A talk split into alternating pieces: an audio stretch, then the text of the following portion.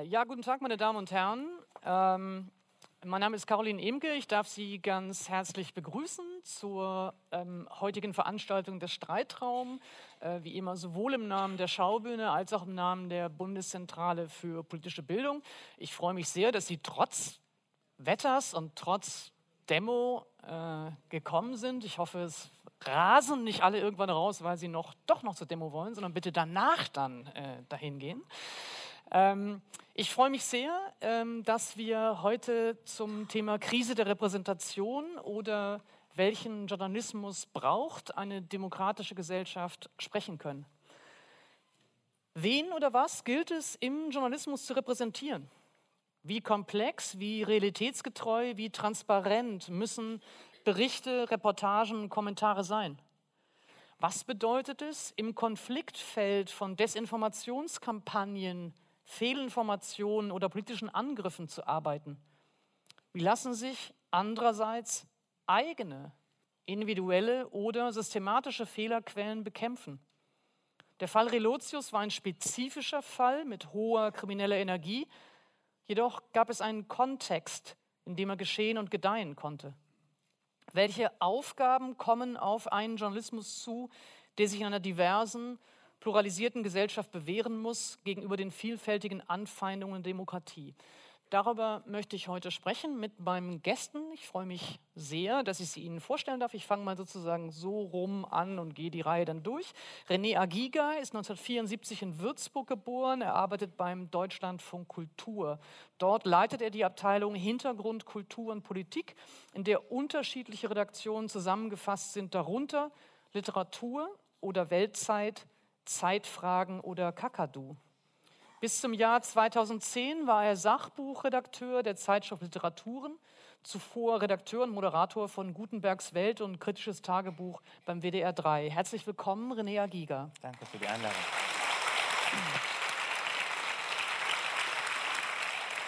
Zu sein an meiner Seite Golini Atay. Sie ist 1974 in Teheran geboren. Sie ist Redakteurin und Reporterin in der Tagesschau-Redaktion des WDR. Sie volontierte beim SWR, war Korrespondentin im ARD-Studio Kairo, im Team des ARD-Morgenmagazins und im ARD-Studio Moskau, wo sie über den Ukraine-Krieg berichtete. Sie wurde vielfach ausgezeichnet und 2014 vom Medium-Magazin zur Journalistin des Jahres gewählt. Herzlich willkommen, Goline Altay.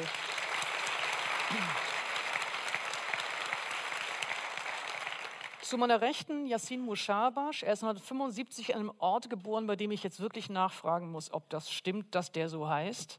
Der heißt Dissen. Genau genommen Dissen am Teutoburger Wald. Okay, das hätte mich jetzt weniger beunruhigt. Also, äh, also er ist 1975 in Dissen geboren, ist Schriftsteller und Redakteur im Investigativressort der Zeit, wo er sich vor allem mit den Themen Terrorismus und innere Sicherheit beschäftigt. Bereits während des Studiums der Arabistik und Politologie schrieb er unter anderem für die Taz und Jordan Times. Später arbeitete er als Redakteur bei Spiegel Online. Gemeinsam mit weiteren JournalistInnen gründete er 2012 die antirassistische Leseshow Hate Poetry. 2017 veröffentlichte er seinen zweiten Thriller Jenseits im Kiwi Verlag und gewann 2018 den Nannenpreis in der Kategorie Beste investigative Leistung. Herzlich willkommen, Yassin Mushabash.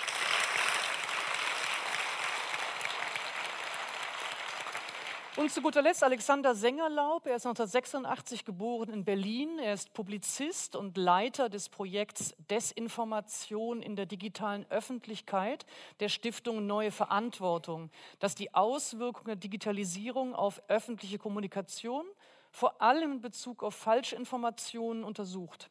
Darüber hinaus ist er Chefredakteur des utopischen Politikmagazins Carta Demos sowie Dozent für politische Kommunikation. Herzlich willkommen, Alexander Sengerlaub.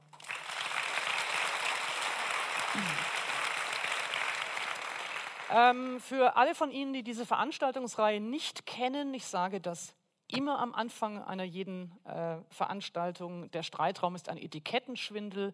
Es geht hier gar nicht ums Streiten, sondern es geht darum, dass wir miteinander aus unterschiedlichen Perspektiven, unterschiedlichen ähm, Disziplinen, unterschiedlichen, in diesem Fall auch Redaktionen oder auch Sprech- und Kommunikationsformen miteinander über eine Fragestellung nachdenken, die uns alle umtreibt. Wir haben dazu hier auf der Bühne ähm, anderthalb Stunden, ein, dreiviertel Stunden Zeit. Danach öffnet sich das Format immer zu Ihnen im Publikum. Sie können gerne Fragen stellen oder Kommentare abgeben. Bitte warten Sie netterweise ähm, dann, bis Sie das Mikrofon bekommen, damit auch tatsächlich alle Sie verstehen können. Ähm, zu der heutigen Veranstaltung lassen Sie mich einmal vorweg ähm, sagen, ich kenne unterschiedliche Gäste unterschiedlich gut und nah und lange und im Leben außerhalb der Bühne duze ich manche, ähm, andere aber nicht und äh, bleibe aber ähm, sozusagen aus Höflichkeitsgründen und aus Gerechtigkeitsgesichtspunkten beim Sie für alle, ähm, nur dass Sie das vorab wissen. Ähm, ich würde ganz gerne für uns das Gespräch ähm, ein bisschen strukturieren nach unterschiedlichen Gesichtspunkten und Fragen. Wir werden sicherlich nicht alles, was uns umtreibt, besprechen können, aber dafür haben wir auch das Publikum, das uns dann vielleicht noch in eine Richtung drängt, die wir noch nicht angesprochen haben. Ich würde ganz gerne zunächst sprechen in einem ersten Abschnitt über die Frage, ähm, was bedeutet es eigentlich im Journalismus, die Wirklichkeit abzubilden? Was heißt eigentlich Repräsentation? Ähm, in einem zweiten Abschnitt äh, über ähm, den digitalen Strukturwandel sprechen. Was bedeutet das oder was hat es auch schon bedeutet für den Journalismus einerseits, aber eben auch ähm, für eine demokratische Gesellschaft, unter welchem Druck sie darin geht. Ähm, und in einem dritten Abschnitt ein bisschen vielleicht ein, ein Ausblick oder vielleicht auch eine Gebrauchsanweisung, welche Sorte von Journalismus braucht es denn unter diesen Bedingungen in einer Demokratie?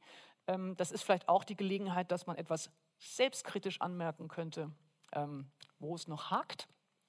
Ähm, es wurde hinter der Bühne schon diskutiert, wie frei man eigentlich sprechen darf und was in den Arbeitsverträgen eigentlich drinsteht, was man über die eigene Redaktion sagen darf. ich bin mal gespannt, wie sich das entwickelt. zunächst einmal, wenn wir anfangen mit der Frage, was bedeutet es, die Wirklichkeit abzubilden. Was heißt da eigentlich repräsentativ? Ähm, René Agiga zunächst einmal etwas salopp formuliert, wir fünf, die wir hier sitzen, wenn ich mich jetzt mal mit dazu zähle, ähm, sind jetzt sicherlich nicht besonders repräsentativ für die Art und Weise, wie die Redaktionen in Deutschland noch zusammengesetzt sind. Ich würde mal vermuten, die sehen etwas männlicher und etwas weißer aus. Ja, vielleicht. Also jedenfalls haben weite Teile von uns Namen, die jetzt nicht einfach Hans Meyer oder so sind. Und ähm, äh, genau, und dann gibt es auch äußerlich und in Bezug auf verschiedene Identitätsfragen oder so vielleicht Sachen, die was eher mit Abweichung als mit hergebrachtem Mainstream zu tun haben oder so. Insofern, ja, ist die Fünfergruppe jetzt hier nicht repräsentativ in diesem Sinn. Ähm, und ohne Zweifel ist es so, dass die meisten Redaktionen, ich, haben Sie gerade schon gesagt, arbeite beim Deutschlandfunk Kultur. Ähm, ist mit dem Mikrofon, Entschuldigung, können wir den Ton lauter reden? Ja, das versuche ich, aber das wird ohne Mikro trotzdem nicht, nichts helfen. Ist, ist das jetzt, äh, also in dem Sinne, wie Sie es gerade meinen, weiß, heterosexuell und so weiter, sind männlich, ähm, sind, sind Redaktionen heute ganz gewiss, ganz überwiegend. Und davon weichen wir hier ab. Und der, äh, das Programm, für das ich arbeite, Deutschlandfunk Kultur, ähm, ein Schwesterprogramm des großen Deutschlandfunks, das in Köln gemacht wird. Deutschlandfunk Kultur wird in, ähm, in Köln gemacht. Und äh, dann gibt es noch Deutschlandfunk Nova. Diese drei Programme sind in den Redaktionen ganz sicher in dem Sinne, wie Sie es sagen, eher weiß, männlich, heterosexuell. Das kann man sagen.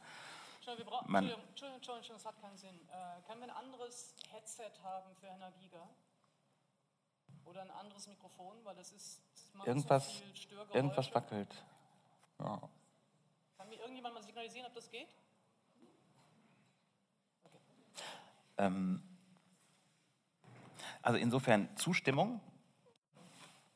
Vielleicht würde ich jetzt gerne schon ergänzen, dass erstens gibt es da Entwicklungen. Also wenn man sich die Volontärinnen und Volontäre anschaut, die in den letzten Jahren zu uns gekommen sind, ähm, sind die ganz sicher nicht mehr in dieser Weise ähm, monochrom, wenn man das sagen darf.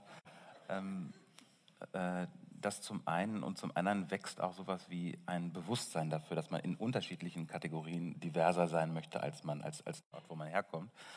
Äh, die Frage ist, ob das, ob das, also für mich ist eine der Fragen, ob es dazu reicht, einfach nur guten Willen zu haben. Also ob man in bestimmten ähm, Rängen der Führungsetagen einfach nur bekennen möchte, wir wollen diverser werden, ob das schon reicht, das ist mir selber nicht ganz klar. Also ich wäre gespannt darauf, was ihr dazu zu sagen habt, ähm, äh, denn das ist jetzt ganz sicher nicht das Ende der Geschichte. Colini Atay, also wie, wenn Sie jetzt aus Ihrer Wahrnehmung, also eben vom WDR oder von der ARD, vielleicht äh, sozusagen als diejenige in der Runde, die aus dem Fernsehen kommt, jetzt im Verhältnis zu Radio oder Print, mhm. ähm, wie divers äh, äh sozusagen sind die Redaktionen, äh, wie stark eigentlich repräsentieren diese Redaktionen dann auch mhm. Äh, eine Gesellschaft, über die berichtet wird? Ich kann sicherlich ähm, deiner äh, These zustimmen. Ähm, es gibt äh, ein sichtbares Bemühen, ein sichtbares Bestreben nach Diversität. Ähm, ich sehe das auch in den Volontärsjahrgängen, die jetzt in den vergangenen zehn Jahren dazugekommen sind.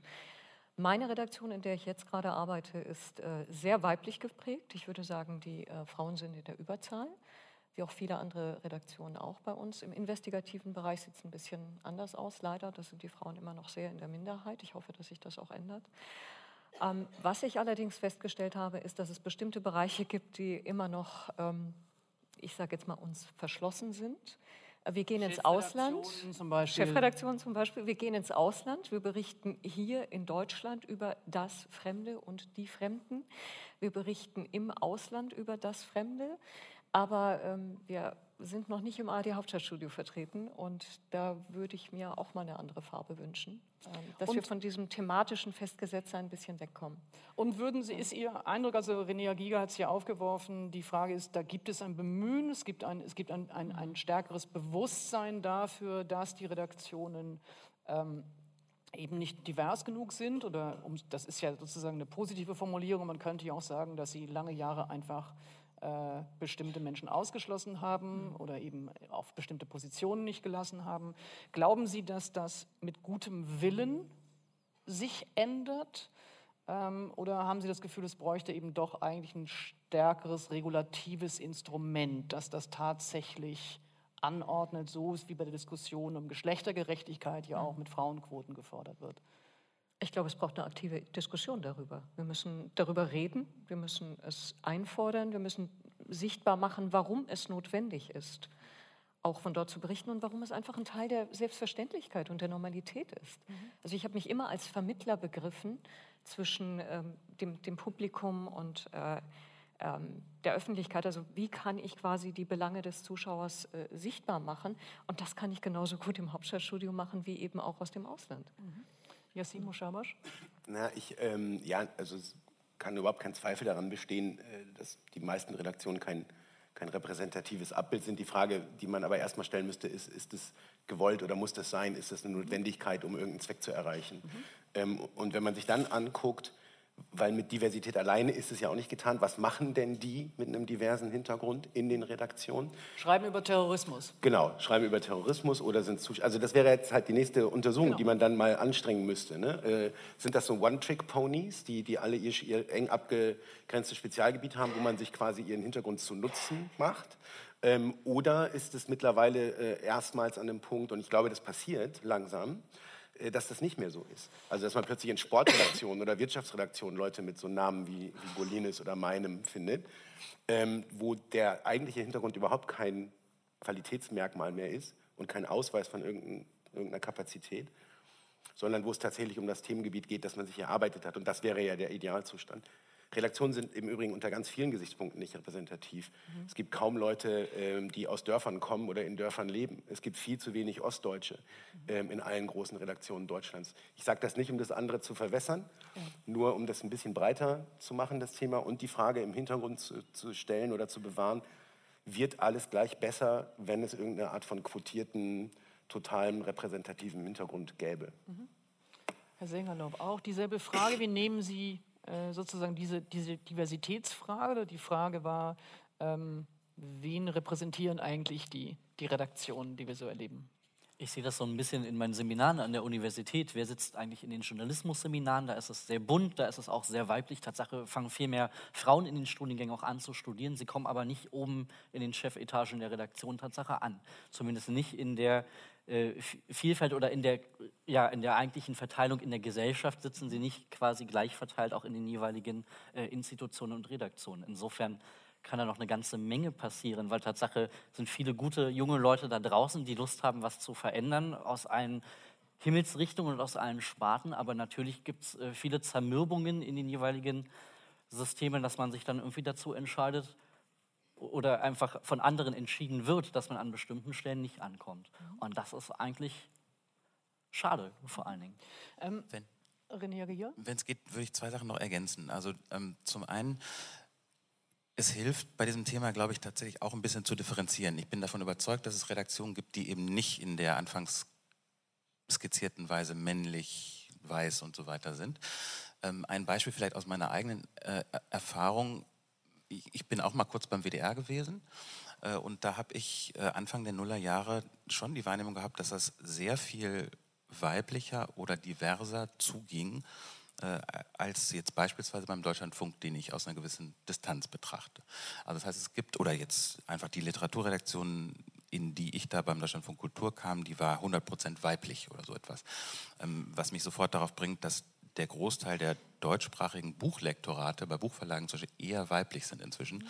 äh, als männlich mit interessanten Folgen, äh, die nicht alle nur gut sind, also die auch interessant sind. Beispielsweise ähm, äh, ähm, ist das sind die Gehaltsstaffelungen dann sinken tendenziell. Also da, wo äh, Redaktionen wo eher mehr Frauen sind, ist das genau. Gehalt niedriger genau, insgesamt. Genau, genau. Also, also, also so, sowas wie äh, bestimmte Seiten von Diversität fördern, haben manchmal auch Kollateralfolgen, die man nicht sofort, nicht sofort äh, überblicken kann. Also das heißt, meine eine Anmerkung ein bisschen differenzieren. Es ist nicht so, dass wir jetzt aus irgendeinem rückständigen Stadium kommen, dass man insgesamt irgendwie um schalten müsste, sondern es ist ein bisschen äh, unterschiedlich. Und das Zweite, was ich gerne unterstreichen möchte, ist das, was Yassin angedeutet hat, nämlich wenn man Repräsentation und Redaktion in diesem Sinne, wie wir jetzt gerade darüber reden, ähm, diverser macht, dann ist damit noch relativ wenig gesagt über Inhalte. Äh, relativ wenig darüber gesagt, wie Leute gucken. Es stimmt zwar, dass Leute, die nicht ähm, äh, gemäß der Dominanzgesellschaft sexuell orientiert sind, ein Geschlecht haben äh, und so weiter, ja, äh, racial-mäßig äh, eindeutig sind. Das stimmt. Trotzdem, ähm, äh, wie soll ich das sagen, es gibt so viele Blicke auf die Welt, wie es Kanaken gibt. Also äh, ich gucke ganz sicher äh, anders auf, auf die Welt als viele Leute, die einen türkischstämmigen, also türkischen Hintergrund haben oder so etwas. Und in meiner eigenen beruflichen ähm, äh, Vergangenheit ist es für mich sogar fast wichtig gewesen, nicht den Migrationshintergrund in meinem Leben auszublenden, überhaupt nicht. Der war immer da, der war nie weg. Aber ähm, mir Gegenstände zu suchen, die nicht direkt was damit, damit zu tun haben. Also ich habe nie, wie man in den 80er, 90ern gesagt hat, mich direkt mit Ausländerthemen oder sowas beschäftigt, sondern mit Sachen, von denen ich jetzt eher im Hintergrund verstehe, äh, im Rückblick verstehe, dass die schon auch was mit meinem MH zu tun haben gibt allerdings, entschuldige, ja. darf ich, wenn ich da reingrätsche, entschuldigen Sie, wenn ich da reingrätsche. ähm, Momente der Wahrheit. Die, genau. ähm, das schneiden wir später. Die, ähm, es gibt schon einen Punkt, wo ich glaube, dass eine kritische Masse an Diversität innerhalb von Redaktionen was auslösen kann. Ähm, wenn es um bestimmte übergeordnete Themen geht, die ähm, sich direkt aus dem Anschaulichen, aus dem Selbsterlebten speisen und die dadurch eine äh, Überzeugungskraft entfalten, dass da zwei, drei Leute sitzen und sagen, ich weiß aber, was das bedeutet. Also ich nehme mal so ein Beispiel wie Microaggressions zum Beispiel oder diese ganze... Können Sie sagen, was das ist? Ja, also dieses äh, sozusagen, das, was oft als Empfindlichkeit von äh, äh Menschen mit Migrationshintergrund ausgelegt wird, wenn sie sich ähm, rassistisch äh, kommentiert fühlen, eingeordnet fühlen auf eine Art und Weise, die schwer nachweisbar ist. Ähm, wo man wo man, Beispiel, mal ein Beispiel. Ich, ich erzähle jetzt das, was ja. wir vorhin draußen beim Kaffee schon besprochen haben. Ich habe äh, bei einer Zeitung gearbeitet, da war ich noch sehr jung, als ein Kollege zu mir kam und mich fragte, sag mal, bist du Journalist geworden, weil das so ein klassischer Aufsteigerberuf der zweiten Generation ist. Das war, glaube ich, sehr unschuldig gemeint und es hat aber trotz allem bei mir ein ungutes Gefühl gemacht. Und ich glaube, wenn man das allein, wenn man der Einzige ist, der von sowas betroffen ist und in einer Konferenz mit 25 Leuten sitzt und das versucht zu erklären, dann wird man als empfindlich abgestempelt und nicht wahrgenommen. Wenn da vier Leute sitzen und sagen, ha, genau, dann hat man eine kritische Masse, um bestimmte Themen als real erklären zu können.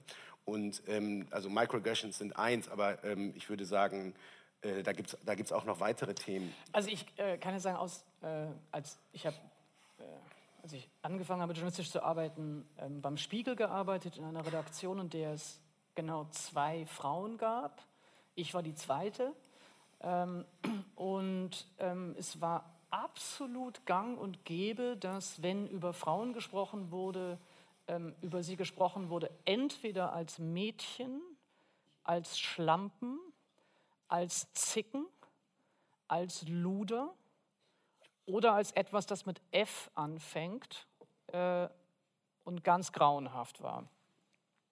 Und ähm, ich kam von der Universität und war ehrlich gesagt einigermaßen fassungslos. Kurz denkt man, es ist so versteckte Kamera und die wollen nur mal testen, wie man damit umgeht, wenn so über Frauen gesprochen wird. Und nach sechs Wochen bin ich zu meinem damaligen Ressortleiter gegangen und habe gesagt, Entschuldigung, also wenn hier über Frauen gesprochen wird, wird von Mädchen, Schlampen, Ludern, Zicken und gesprochen. Ähm, wenn das die Optionen sind, hätte ich gerne Luder. Und davon hat der nicht gesagt, so reden wir doch gar nicht, sondern hat gesagt, bei Ihnen würde ich nur Dr. Luder sagen. Und daraufhin bekam ich auch Faxe, also auch in meine, in meine Haus, also meine, mein Fach, ja, Dr. Luder. Ähm, und will sozusagen nur sagen, das würde ich vermuten, also ich bin jetzt sehr, sehr lange nicht mehr natürlich in dieser Redaktion, das könnte heute nicht mehr passieren. Ja, das wäre undenkbar. Und nicht erst seit MeToo, sondern eben schon auch, also in dem Sinne eine Bestätigung zu ihrer Geschichte. In dem Moment, in dem so und so viele Frauen dann Teil der Redaktion sind ähm, oder in dem so und so viele Menschen mit Migrationshintergrund da sind, würde ich sagen, nimmt eben auch der Spott oder die Herablassung oder Witze, die ansonsten gesagt werden, wenn wir nicht im Raum sind, würde ich hoffen, nimmt sozusagen ab. Ja? Ähm, trotzdem hatte ich, ich, äh, ich wollte es sozusagen einmal vorab ähm, äh, doch auch besprechen, weil es sein kann, dass es bei einer Reihe von Themen, die wir insgesamt besprechen werden, noch wieder auftaucht. Also wie man sich selber zu dieser Frage der Repräsentation verhält oder wie man sie wahrgenommen hat oder wie man sie empfindet. Ähm, äh, und vielleicht jetzt stärker zu der Frage, was heißt denn repräsentativ im sozusagen Sinne des Arbeitens, äh, äh, wenn Sie äh, recherchieren, wenn Sie, wenn Sie jetzt im Ausland sind, wenn Sie investigativ recherchieren, auch wenn Sie unterrichten. Äh, René Agiga ist ja eher im interpretierenden Genre sozusagen. Ähm, was heißt da für Sie, ähm, dass sich ein Journalismus daran orientieren soll oder die Aufgabe hat, die Wirklichkeit abzubilden? Was heißt da für Sie, auch repräsentativ hier auswählen zu müssen vor Ort? Was, im, was nehmen Sie wahr? Wie treffen Sie Entscheidungen? Welchen Teil all der Phänomene, die Sie erleben und sehen, nehmen Sie als repräsentativ wahr und ähm, versuchen Sie abzubilden? Vielleicht fangen wir mit Golini Attai an, aus Ihrer konkreten Erfahrung. Wie wähle ich meine Themen aus? Ja, also wie inwiefern ja. denken Sie über ja. die Frage der Repräsentativität ja. nach? Wie denken Sie darüber nach, ähm, was das als Aufgabe eigentlich heißt, mhm. ähm, äh, eine Wirklichkeit repräsentativ abzubilden oder zu beschreiben mhm. oder darzustellen? Also ich glaube, ganz primär ähm, ist das die Frage, wo wird gegen welches Recht verstoßen, gegen welche Werte verstoßen, äh, wo werden Bürgerrechte verletzt das ist eine Leitfrage gewesen, die mich sicherlich in der Zeit in Russland, äh, aber auch in der arabischen Welt immer wieder begleitet hat, wenn ich über Menschenrechtsverstöße berichtet habe. Ähm, wie wird mit Menschen umgegangen? Die Frage, in welcher Gesellschaft wollen wir leben? Äh, die Frage, was ist erlaubt, äh, was ist legitim? Ähm, die Frage, wie bilde ich Meinungen ab, die andere Meinungen unterdrücken wollen?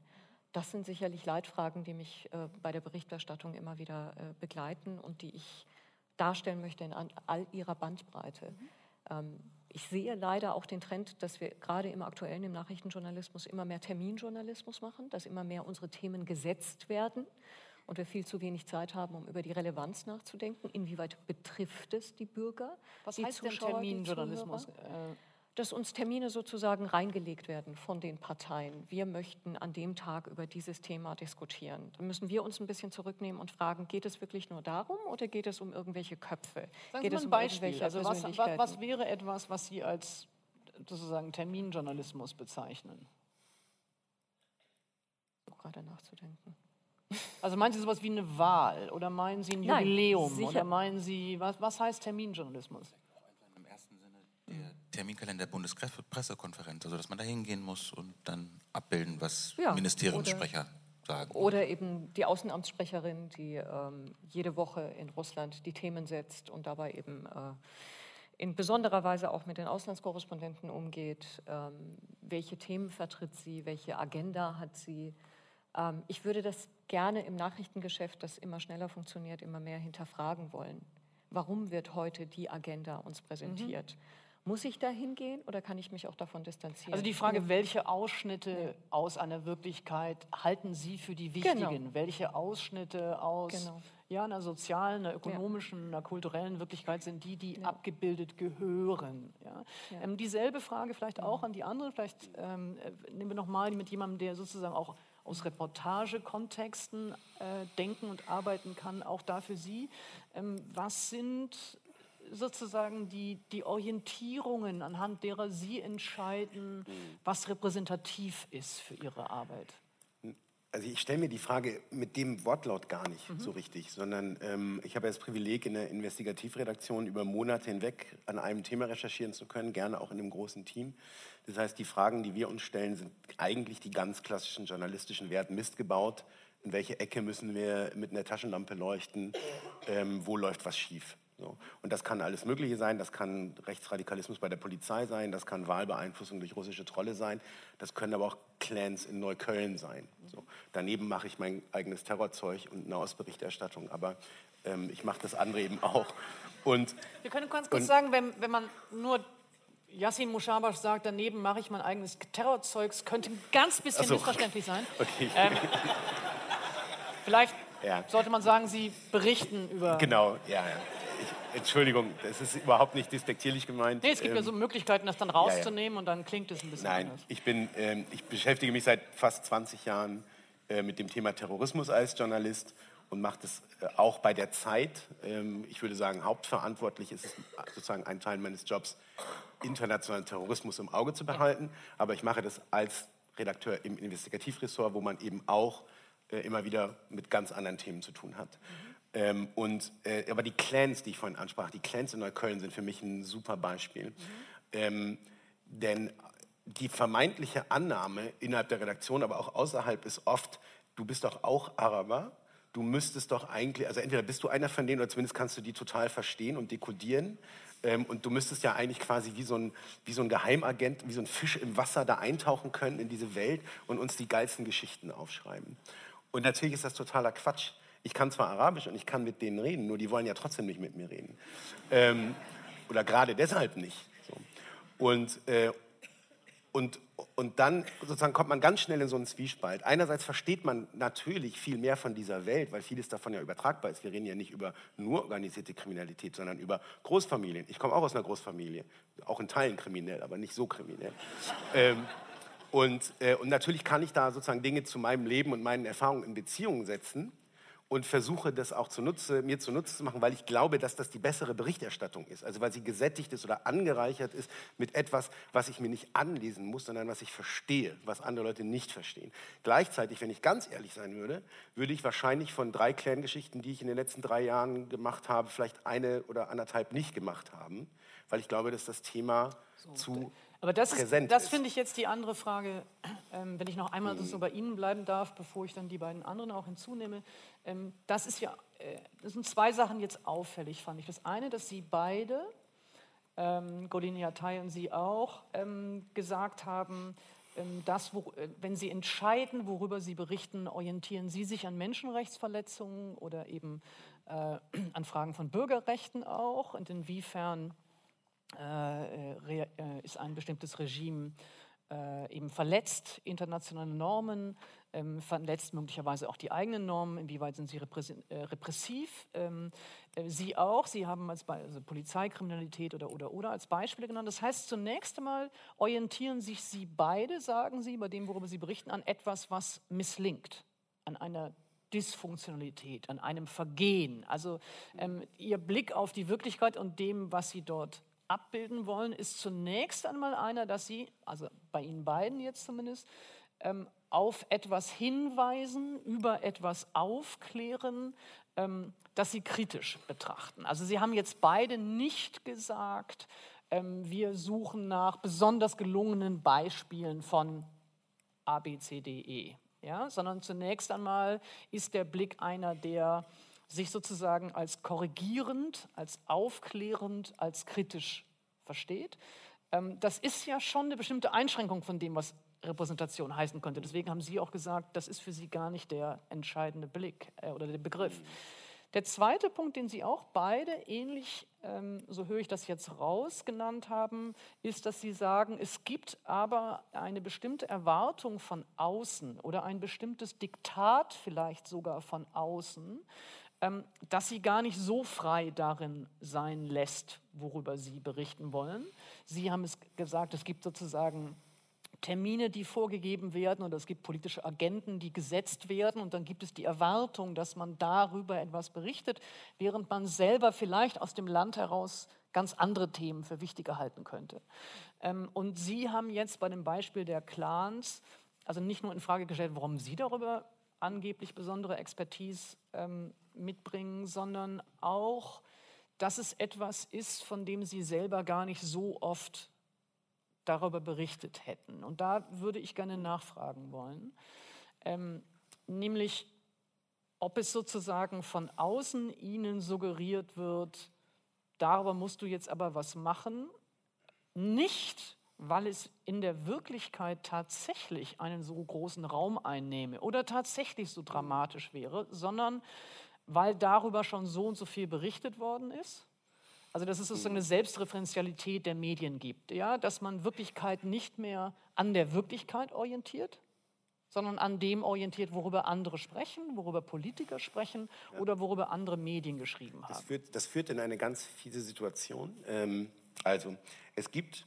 Redakteurinnen und Redakteure, die, wenn sie sich diese Themen wünschen oder bestellen, die können mir ja nichts befehlen. Das wollen wir auch mal festhalten. Ne? Also ich mache das nicht gegen meinen Willen oder weil ich Angst um meinen Job habe, so, sondern manchmal. Sie machen das, weil Sie nicht wollen, dass es jemand anders macht. You lose some and you win some und manchmal sozusagen wie jeder an der Fleischtheke auch macht man Sachen, die man jetzt nicht unbedingt als allererstes gerne heute machen würde, aber ist halt so. so.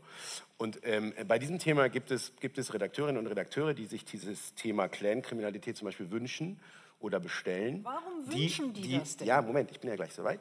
Die keine Vorstellung davon haben, dass ihre eigenen Mitarbeiter in den Straßen, von denen sie überzeugt sind, dass das No-Go-Areas seien, keine Wohnung mehr bezahlen können. Also da, da, ist, äh, da, ist, eine irre Kluft zwischen verfestigter Wahrnehmung, in totaler, in totaler Ermangelung eigener Anschauung, ja, und dann muss sozusagen, also ist die Erwartung, wir müssen noch krasser als die anderen nochmal schreiben, wie schlimm das da alles ist. So. Und äh, wenn man dann am äh, Empfängerende dieser Operation sitzt, ähm, dann weiß man, man kann jetzt auch nicht da reingehen und sagen, es ist alles Knorke in Neukölln. Da gibt es keine Probleme. Das wäre auch falsch. Also schreibt man jedes Mal einen noch längeren Artikel, in dem man noch genauer und noch besser zu erklären versucht, wie es wirklich ist. Aber das ist so ein bisschen so, als würde man eine, sich eine ausufernde Berichterstattung über die Kegel-Bundesliga im Sportteil leisten. Also die ist unanfechtbar gut, aber vielleicht nicht dringend notwendig. Ähm, nur wenn ich sozusagen ähm, übersetzen darf, äh, was Sie gerade gesagt haben, heißt, dass es innerhalb des Journalismus, innerhalb der Redaktionen aufgrund von nicht präziser Berichterstattung Vorurteile sich so verfestigt haben, dass sie dann wiederum zu Aufträgen an die eigene Redaktion führen, die nur diese Vorurteile bestätigen sollen. Und ihre Aufgabe für sie ist zunächst mal eine Binnenaufklärung zu betreiben. Habe ich das richtig gedeutet? Ich frage mal die Kollegen direkt.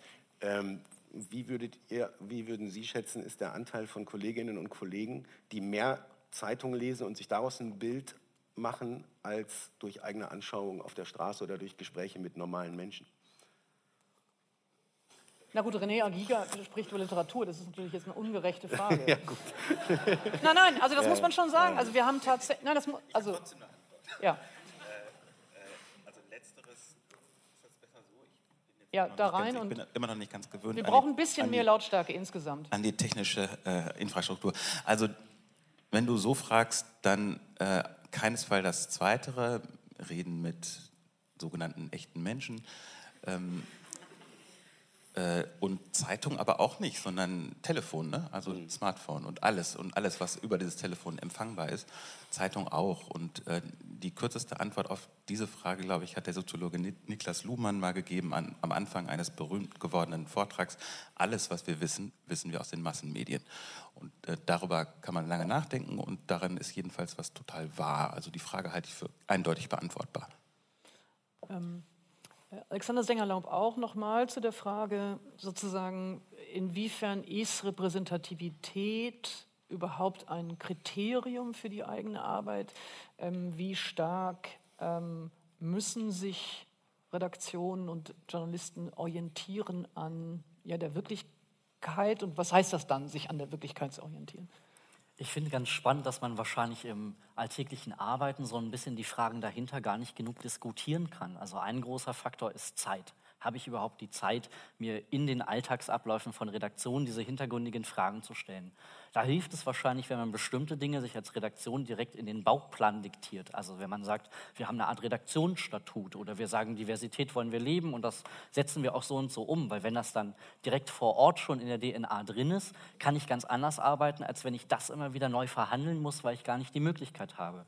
Wir wissen, dass die Entwicklungen im Journalismus so sind, dass im Grunde genommen weniger Geld da ist im gesamten System, aber der Zeitdruck höher ist. Durch die, durch die digitale Öffentlichkeit ist quasi Medienrealität und Realität annähernd gleichzeitig. Das war früher alles ein bisschen langsamer. Man konnte irgendwie noch den Redaktionsschluss abwarten, den nächsten Tag sich anschauen.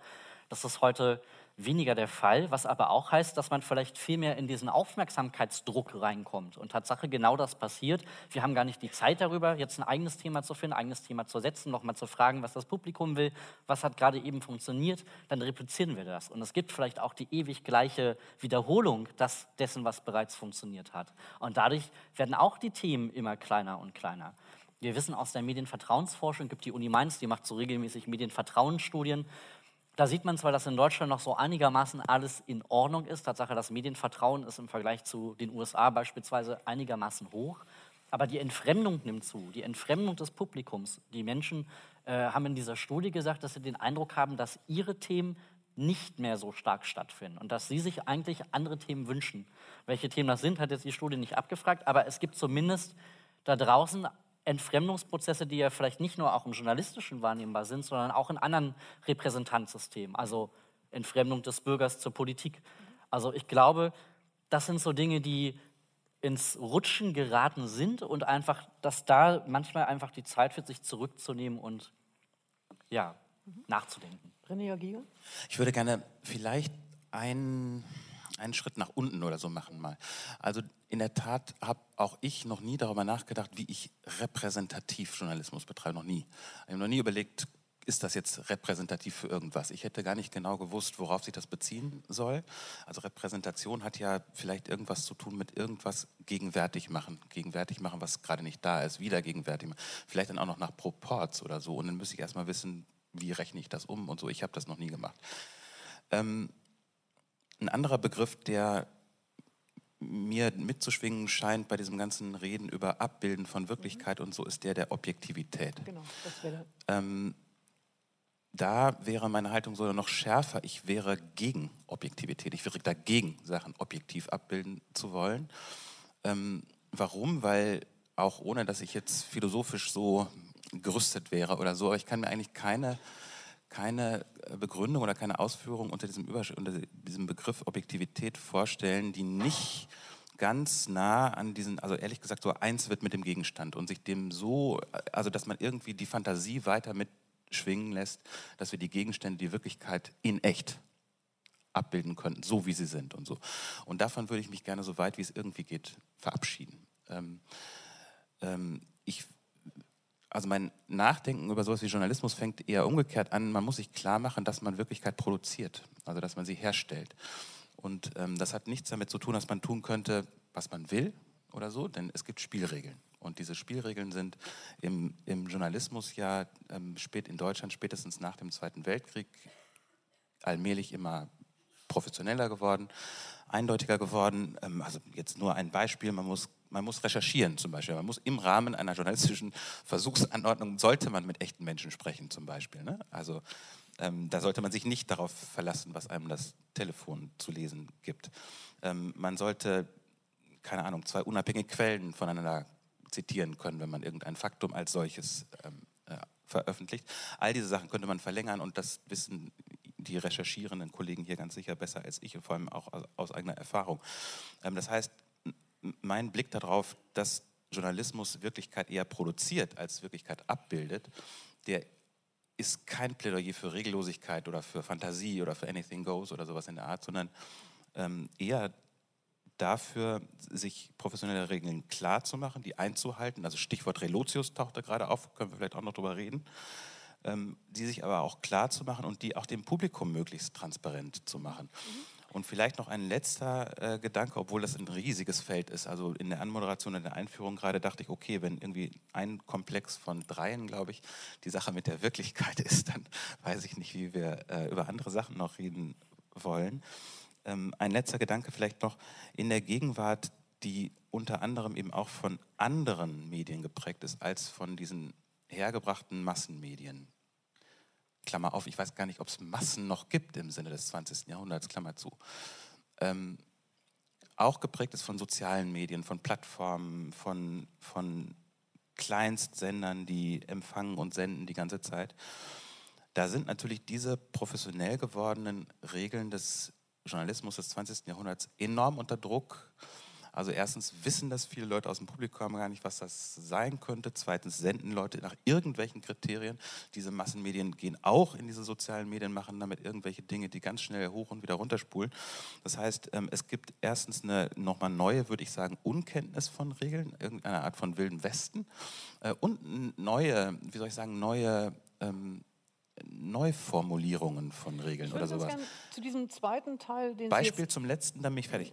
Ähm, ich, nee. Mir ist auch, nein? Nein, Ungarn, äh, tatsächlich Ungarn. Ähm, aus dem einfachen Grunde, weil ähm, in dem Moment, in dem wir jetzt sozusagen schon die Frage der Digitalisierung und der Veränderung äh, äh, der Struktur der Öffentlichkeit haben, sind wir wirklich schon in einem anderen Komplex. Ich würde ganz gerne den ersten Gedanken, den Sie angesprochen haben, der war auch so wichtig, dass ich ihn gerne aufnehmen würde und nicht schon zum nächsten springen. Nämlich die Frage, ähm, was heißt eigentlich Repräsentativität? Ich kann ähm, sozusagen schon noch ein Beispiel dazu sagen. Ähm, äh, für jemanden, äh, die ins Ausland fährt, sowohl Yassin Mushabash als auch Godin Yater haben das ja häufig gemacht. Natürlich stellst du dir die Frage, ob ein, eine Szene, eine Situation, etwas, was man gerade irgendwo vor Ort erlebt, ähm, wie repräsentativ ist die für den Rest dieser Landschaft und dieser Gegend. Und natürlich muss man dauernd Entscheidungen treffen, ob man etwas Bestimmtes in einem Bericht ähm, darstellt. Nicht im Hinblick auf die Frage, ist es wahr oder ist es nicht wahr, sondern wenn man diesen Ausschnitt aus der Wirklichkeit zeigt, gibt man ihm auch eine bestimmte Bedeutung und eine bestimmte Wichtigkeit. Also insofern diese Sorte von Repräsentativität, glaube ich, taucht in der Arbeit sehr stark auf. Aber ich würde ganz gerne ähm, auch weitergehen und die Frage von Objektivität oder die Frage von Neutralität ganz gerne ähm, äh, stellen. Ähm, die haben Sie ja aufgeworfen. Sie haben sehr stark gesagt, Sie möchten sich ähm, nicht an Objektivität orientieren. Sie halten das eher für problematisch.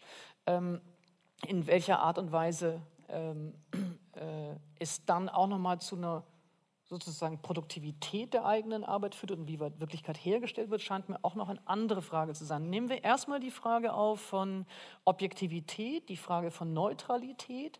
Ähm, ähm, Sie alle äh, drei sozusagen auch. Ähm, was heißt das, wenn Sie sich nicht mehr an Objektivität orientieren würden? Ähm, was heißt es, wenn ähm, äh, Sie sagen würden, ähm, äh, ja gut, ich gehe zwar hinaus in die Wirklichkeit, aber es geht mir nicht mehr um eine Wahrheitsorientierung. Oder geht es, ja, ja, ich meine, schon. Gut, äh, das wäre jetzt eben die Frage. Vielleicht können Sie das sozusagen für sich jeweils ähm, abgrenzen, das Verhältnis äh, oder mit den Begriffen arbeiten. Wie, wie stark orientieren Sie sich an so etwas wie einem Wahrheitsbegriff? Jetzt nicht hyper aufgeladen, aber sozusagen semi aufgeladen. Wie stark orientieren Sie sich an der Frage von Neutralität? Wem gegenüber oder was gegenüber soll man denn da auch neutral sein? Ja? Ähm, vielleicht fangen wir mit Goliniatei an und dann Yassin und dann geht die Runde Ja. um. Also ganz zentrale Fragen. Ich würde sagen, auf jeden Fall ist die Suche nach Wahrheit, ich rede jetzt von der funktionalen Wahrheit, ganz, ganz zentral für mich gewesen in diesen Jahren, in denen ich im Ausland war, gerade weil es eben diese Angriffe auf die Wahrheit gegeben hat. Gerade weil es eine Desinformationskrise gibt, in der wir uns immer noch befinden. Gerade weil mit meiner Wahrnehmung als Journalistin die ganze Zeit gespielt wird. Gerade weil Regierungen versuchen, den Wahrheitsbegriff aufzuweichen und viele äh, Möglichkeiten von Wahrheit zu präsentieren, sodass eine unglaubliche Verwirrung auch unter den Zuschauern entstanden ist, wie ich auch aus vielen Zuschriften entnehmen konnte. Mir wird sehr oft herangetragen, dass ich nicht neutral bin, dass ich nicht objektiv bin. Ich komme dann immer mit dem, was ich mit, mit den eigenen WDR-Volontären dann auch immer besprochen habe, wenn wir über Berichterstattung über die Fremden in Deutschland gesprochen haben. Jeder sucht sich seinen Teil der Wirklichkeit aus. So funktionieren wir Menschen, so funktioniert unser Gehirn. Wir treffen ständig Entscheidungen. Jeder von uns hat eine andere Wahrnehmung. Die besondere psychologische Aufgabe an uns Journalisten ist es, sich immer wieder in den anderen hineinzuversetzen, in die andere Wahrnehmung und in die andere Perspektive hineinzuversetzen. Deswegen habe ich auch viele meiner Schalten mit dem, mit dem Satz angefangen, aus der Sicht des Kreml, aus der Logik dieses Apparats, aus, der, aus dem Verständnis dieser Regierung hinaus bedeutet das, das und das.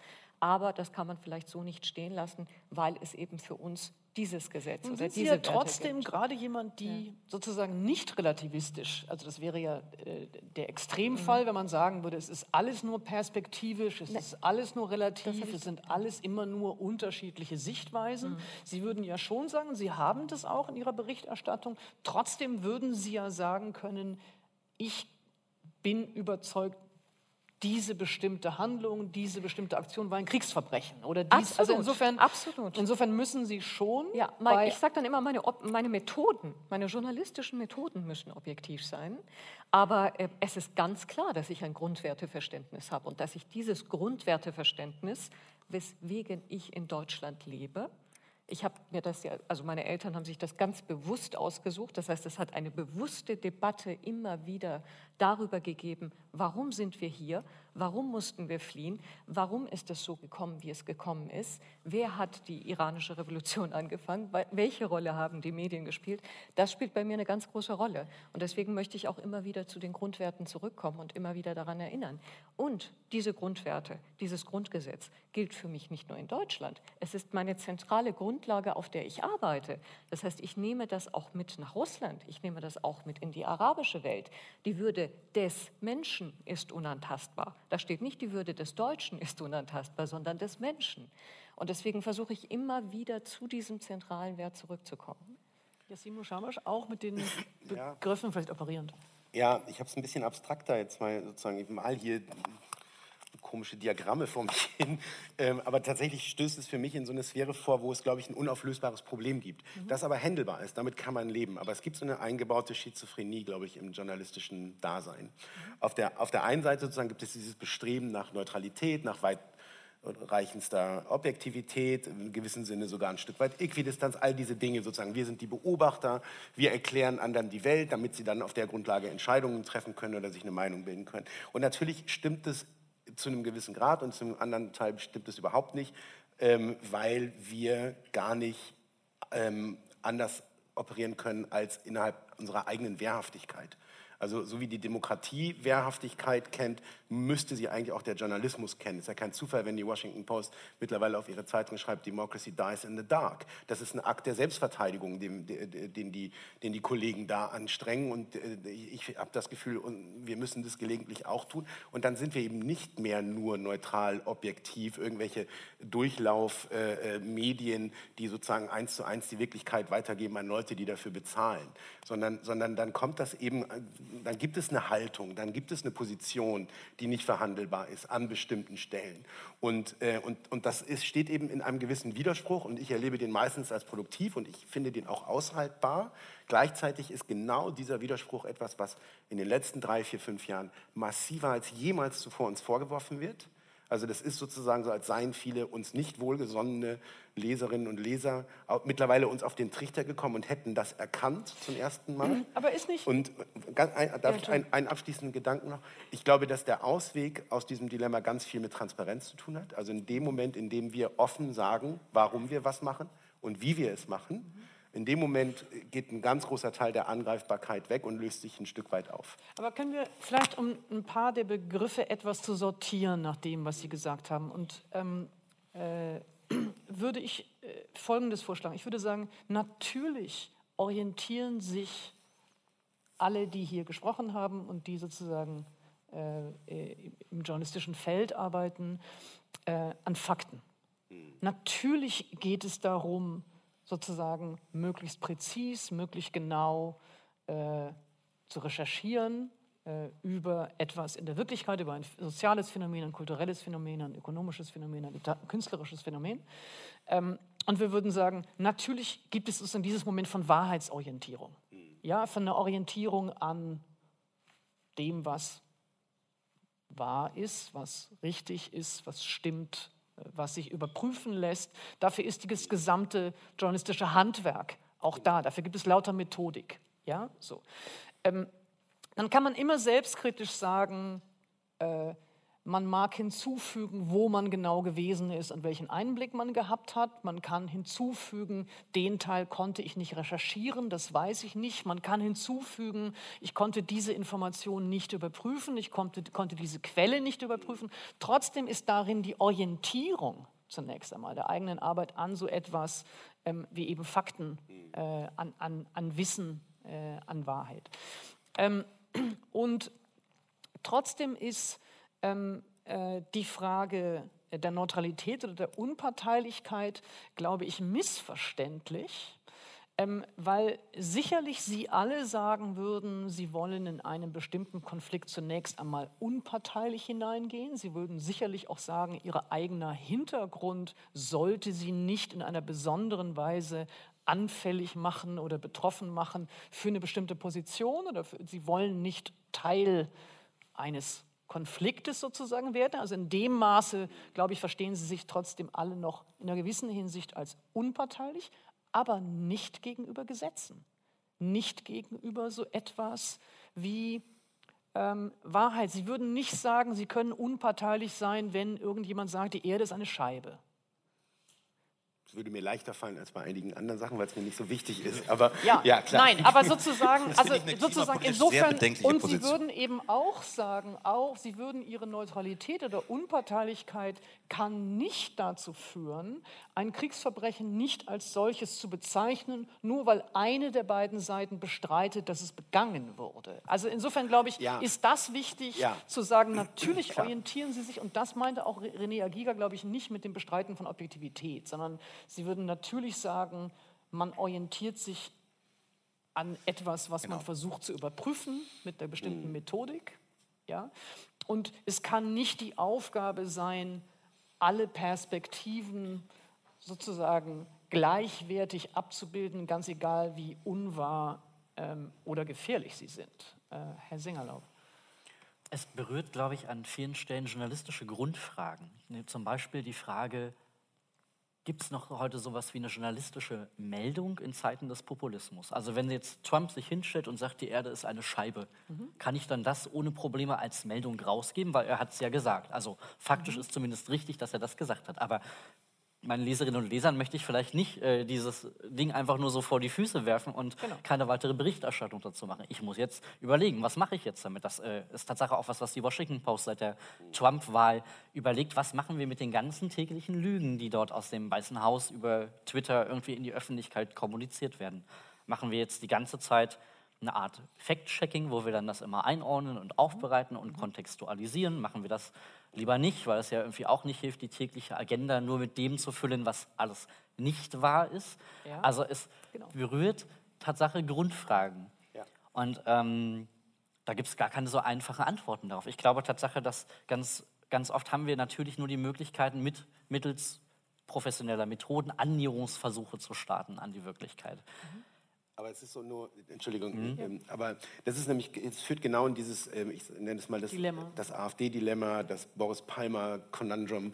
Also sozusagen, ähm, diese Typen oder diese Personen sagen Dinge, stellen Forderungen auf, die vor sechs, sieben Jahren noch vollkommen absurd gewesen wären ja. und wo es ohne jeden Zweifel eine, eine einzige Welle, Welle der Empörung gegeben hätte und die hätten sich unmöglich gemacht damit. So, und heute sagen sie solche Sachen äh, täglich und äh, jedes Mal, wenn man darüber berichtet, heißt es, müsst ihr über jedes Stöckchen springen. Und ich würde sagen, jedes Mal, wenn man es nicht macht, ähm, äh, äh, macht man eben nicht mehr kenntlich, dass sich was passiert hat, was auch Teil unserer Aufgabe ist. Und das ist ein, ein Dilemma, aus dem ich keinen einfachen Ausweg kenne. Ähm, und du, äh, Sie haben jetzt gerade schon. Nee, ihr könnt ja machen, was ihr ja. wollt. Ich muss nur Für mich, ich wiederhole mich, ist also das ein ich, Moment ich kenn, der Wahrheit. Kennst, kennst, du, kennen Sie einen Ausweg? Ich kenne keinen. Ich, für mich nee. ist das echt das Problem. Ähm, ich, ganz kurzes Bekenntnis. Ich bin total dafür, dass Journalismus mit Fakten zu tun hat. Dass, ich bin total dafür, dass Journalismus sich an. Ich bin total dafür, dass, äh, Objekt, äh, dass Neutralität eine große Rolle spielt. Auch mit einem Begriff wie Ausgewogenheit habe ich gar kein Problem. Also nur um nicht missverstanden zu werden. Ja. Objektivität hingegen ist für mich wirklich fast ein Reizwort, weil es diese Illusion mit sich bringt, man könne einen Gegenstand an sich sichtbar machen. Und davon bin ich tief überzeugt, erstens, dass es nicht geht und zweitens, dass diese Anschauung fundamental wichtige Dinge unseres Berufs und auch der Rezeption von Journalismus verdeckt, die man braucht. Ähm, soll ich nochmal versuchen, das ein bisschen ja. zu erklären? Ja. Das ist nicht so einfach, aber, aber sagen wir so, egal, also doch vielleicht hilft es, eine, eine, eine, eine Unterscheidung nochmal äh, vorzunehmen. Es gibt ja Journalismus, der eher mit Berichten zu tun hat, eher mit Melden zu tun hat und mit Nachrichtenverbreitung zu tun hat. Äh, da sind unbedingt so Dinge wie Neutralität oder Ausgewogenheit und so weiter vonnöten. Es geht nicht anders. Also ich muss mich auf die Nachrichten der Tagesschau verlassen können, sonst gibt es weitreichende Probleme, für die der Name Trump vielleicht einfach der, die Abkürzung ist. Dann gibt es daneben aber auch Formen von Journalismus, die ähm, eher subjektiv oder meinungsorientiert oder kommentarorientiert sind. Reportage ist vielleicht eine Mischform aus beiden. Und über sowas können wir vielleicht gleich auch nochmal reden. Das finde ich nämlich sehr interessant. So, ich glaube halt, dass in beiden Formen, auch in der ersten Form von Journalismus, ähm, das Produzierte von Sachen trotzdem wichtig ist ähm, oder auch wichtig zu sehen ist. Ein Fernsehsender ist anfällig für andere Nachrichten als ein Radiosender, als eine Zeitung. Man braucht Bilder, bewegte Bilder fürs Fernsehen. Ähm, die Auswahl von Sachen, äh, die irgendwann der Gatekeeper Journalist oder Journalistin macht, ist wichtig für das, was durchkommt. Also Beispiel, äh, wie groß fährt man oder in welchen Nachrichtensendungen berichte ich überhaupt über die Frage, brauchen wir ein Kopftuchverbot für Schulen, für Grundschulen, ja oder nein? Das ist ja eine interessante Frage. Lasse ich das rein oder lasse ich das nicht rein? Und so weiter. Also auf jeder Ebene des journalistischen Arbeitens gibt es ähm, gibt es etwas, was da gemacht wird von Leuten oder was von, vom Apparat nahegelegt wird und so. Und das zu sehen, ist, glaube ich, wichtig, weil das, was rauskommt bei Journalismus, das prägt dann unser Wirklichkeitsverständnis. Oder das, was Sie gerade angesprochen haben, Selbstreferenzialität. Wenn Sachen in der Nachrichtenagentur sind, dann werden die zu Nachrichten. Wenn sie nicht drin sind, nicht unbedingt. Ähm, wenn sie Sachen auf Twitter trennen, dann werden sie eher zu Nachrichten, als wenn sie nicht auf Twitter trennen und so weiter. Also auf jeder Ebene des journalistischen Produktionsgangs oder so werden Entscheidungen getroffen, die am Ende zum Ergebnis führen und da sollte man sich nie eine Illusion darüber machen, dass sie einfach der Gegenstand an sich sind. Das ist ein bisschen gemeint ähm, gewesen. Also zunächst einmal vielen Dank. Ähm an Sie alle für diese Ehrlichkeit. Man muss vielleicht einmal dazu sagen, ähm, dass es in Zeiten, in denen permanent äh, Journalistinnen und Journalisten von außen als Lügner diffamiert ist, ich nicht erwarten konnte, dass sie alle so offen darüber sprechen, wie kompliziert es überhaupt ist, selber diese Entscheidungen zu treffen, was als wahr und was als richtig und was als repräsentativ oder objektiv gilt, äh, weil wir alle, die wir hier sitzen, genau wissen, wie das, was wir gerade so besprechen, wie wir es besprechen, missgedeutet und fehlinterpretiert werden kann. Also zunächst mal an meiner Stelle wirklichen Dank. Ich konnte nicht ahnen, dass Sie so ehrlich sind. Also vielen Dank erstmal. Ähm, jetzt muss man, es ist eine wirklich, es ist eine, äh, weiß, wie schwer das ist, sozusagen. Ähm, vielleicht darf ich etwas aufnehmen von dem, was René Agiga gesagt hat. Und das hat was mit dem Genre auch zu tun und auch der Präsentationsform. Also wir haben ja sozusagen unterschiedliche Gattungen, wenn man so will, hier auch am, am Tisch versammelt. Ähm, und das würde mich schon noch interessieren, ähm, äh, mindestens ich bin sozialisiert worden in einer Redaktion, die diese Objektivität für sich selbst immer behauptet hat. Der Spiegel? Also der Spiegel, ja. Da, wo Und- Geschichten drinstehen? Ja. Ah. Und wo ähm, es sozusagen einen ausgesprochenen Widerstand dagegen gab, die Autorenschaft sichtbar zu machen, äh, äh, ursprünglicherweise noch ohne Namenszeile. Ich weiß nicht, wer von Ihnen das noch erinnert. Es gab eine Weile lang im Spiegel gar keine Namen unter den Texten. Ähm, dann wurden Namen eingeführt. Ähm, aber die Texte selbst als Gattung sozusagen kamen eben gerade in der Reportageform auch sollten auf gar keinen Fall ich sagen, sollten, sollten nicht sichtbar machen, wo die jeweiligen Autorinnen oder Autoren vor Ort waren. Und deswegen ähm, würde mich schon interessieren, ähm, diejenigen, die sozusagen, also Golini Atay und, und, und Yassim Mushabash, die vor Ort irgendwo äh, gearbeitet haben, die recherchiert haben, ähm, einerseits, wie frei sind Sie darin, das wirklich selber zu entscheiden? Ob Sie das Gefühl haben, dies wäre ein Text, bei dem es gut wäre, wenn Sie sich selbst mit oder die eigene Position mit transparent machen. Bei Golini Atay ist es natürlich auch ein bisschen anders, weil Sie stehen häufig sichtbar da. Es wird vielleicht manchmal sogar bei Ihnen noch viel stärker eine Subjektivität zugeschrieben, weil Sie sichtbar sind als Person und es vielleicht weniger ähm, ja, neutral genommen. Vielleicht können Sie beide ein bisschen dazu sagen, wie Sie selber diese eigene Sprecherposition markieren. Ich glaube, das ist, bei der, das ist wirklich ein, äh, bei der Zeit, finde ich, ein Privileg, dass man da sehr weitreichende Möglichkeiten hat, äh, auch für sich selbst eine Textform zu suchen und wenn man es gut macht, auch zu finden und durchsetzen zu können, die dem eigenen Bedürfnissen entspricht, sich selbst zu verorten. Und äh, ob in einer Geschichte ich steht oder nicht, ist gar nicht das Entscheidende. Es gibt ja immer einen Leser, der durch die Geschichte führt. Und der ist besonders hörbar oder kaum hörbar, spürbar, wahrnehmbar. Der ist zwischen den Zeilen da und nimmt einen an die Hand oder er ist nicht da und lässt einen allein mit dem Berichteten. Das kriegt ein Leser ja mit und eine Leserin. Ähm, und und das, das ist tatsächlich eines der, der, eines der, einer der Regler, an denen man sozusagen beim Schreiben ja dreht. Und es gibt Geschichten, wo ich ganz genau weiß, ich muss jetzt ein bisschen autoritär sein. Ich muss jetzt sozusagen, ich habe was vor. So, ich will euch jetzt auf eine Reise mitnehmen. Eins, zwei, drei, vier, fünf. Bitte nicht andersrum lesen. Ich bin jetzt eine laute Stimme. Es gibt einen Grund dafür. Oder es gibt Reportagen oder Texte, wo ich glaube, das wirkt von alleine oder fast von alleine. Da muss ich nicht viel machen. Und ich erlebe da eine große Freiheit in den Formaten und in den Formen, ähm, die mir da zugestanden wird. Und das kann so weit gehen, dass ein Text total verunglückt ist und ein Kollege, wenn es ein, ein guter Redakteur ist, sagt, schreib das nochmal ganz anders auf, vielleicht als Essay, vielleicht als reine Ich-Geschichte, meinetwegen auch als Haiku, ist egal. Aber da ist irgendwas. So. Und das empfinde ich tatsächlich als Privileg. Das ist ein Grund, warum ich da gerne arbeite, auch um das mal gesagt zu haben, also bei allen kritischen, bei allen kritischen Sachen. So. Es gibt generell ein Problem mit dem Ich im Printjournalismus. Es wird nicht gerne gesehen. Golini Atay? jetzt auch bei mir bestätigen. Also es ist eher die Ausnahme. Ähm, Ich wüsste nicht, wann ich das letzte Mal in einem Weltspiegelbericht gesagt hätte, ich fahre dahin oder ich habe das Gefühl, das oder ich nehme wahr das. Ich glaube, das kommt so gut wie nie vor. Aber sicherlich in den Live-Schalten, ich habe gerade eine spannende Begegnung gehabt oder mir wurde gesagt, dass das ist ab und zu immer wieder mal reingeflossen, gerade wenn es um die Wahrheit geht und die Debatte um die Wahrheit. Ja. Zum Ich oder? Ja? Ähm, Mit den Namen so bereit, das, das Mikrofon hoch, deswegen dachte ich. Achso, ja, eh, weil, weil die ganze Zeit äh, pulsieren Sachen. Ich will die ganze Zeit immer was sagen, aber ich weiß gar nicht, wozu, wozu als erstes.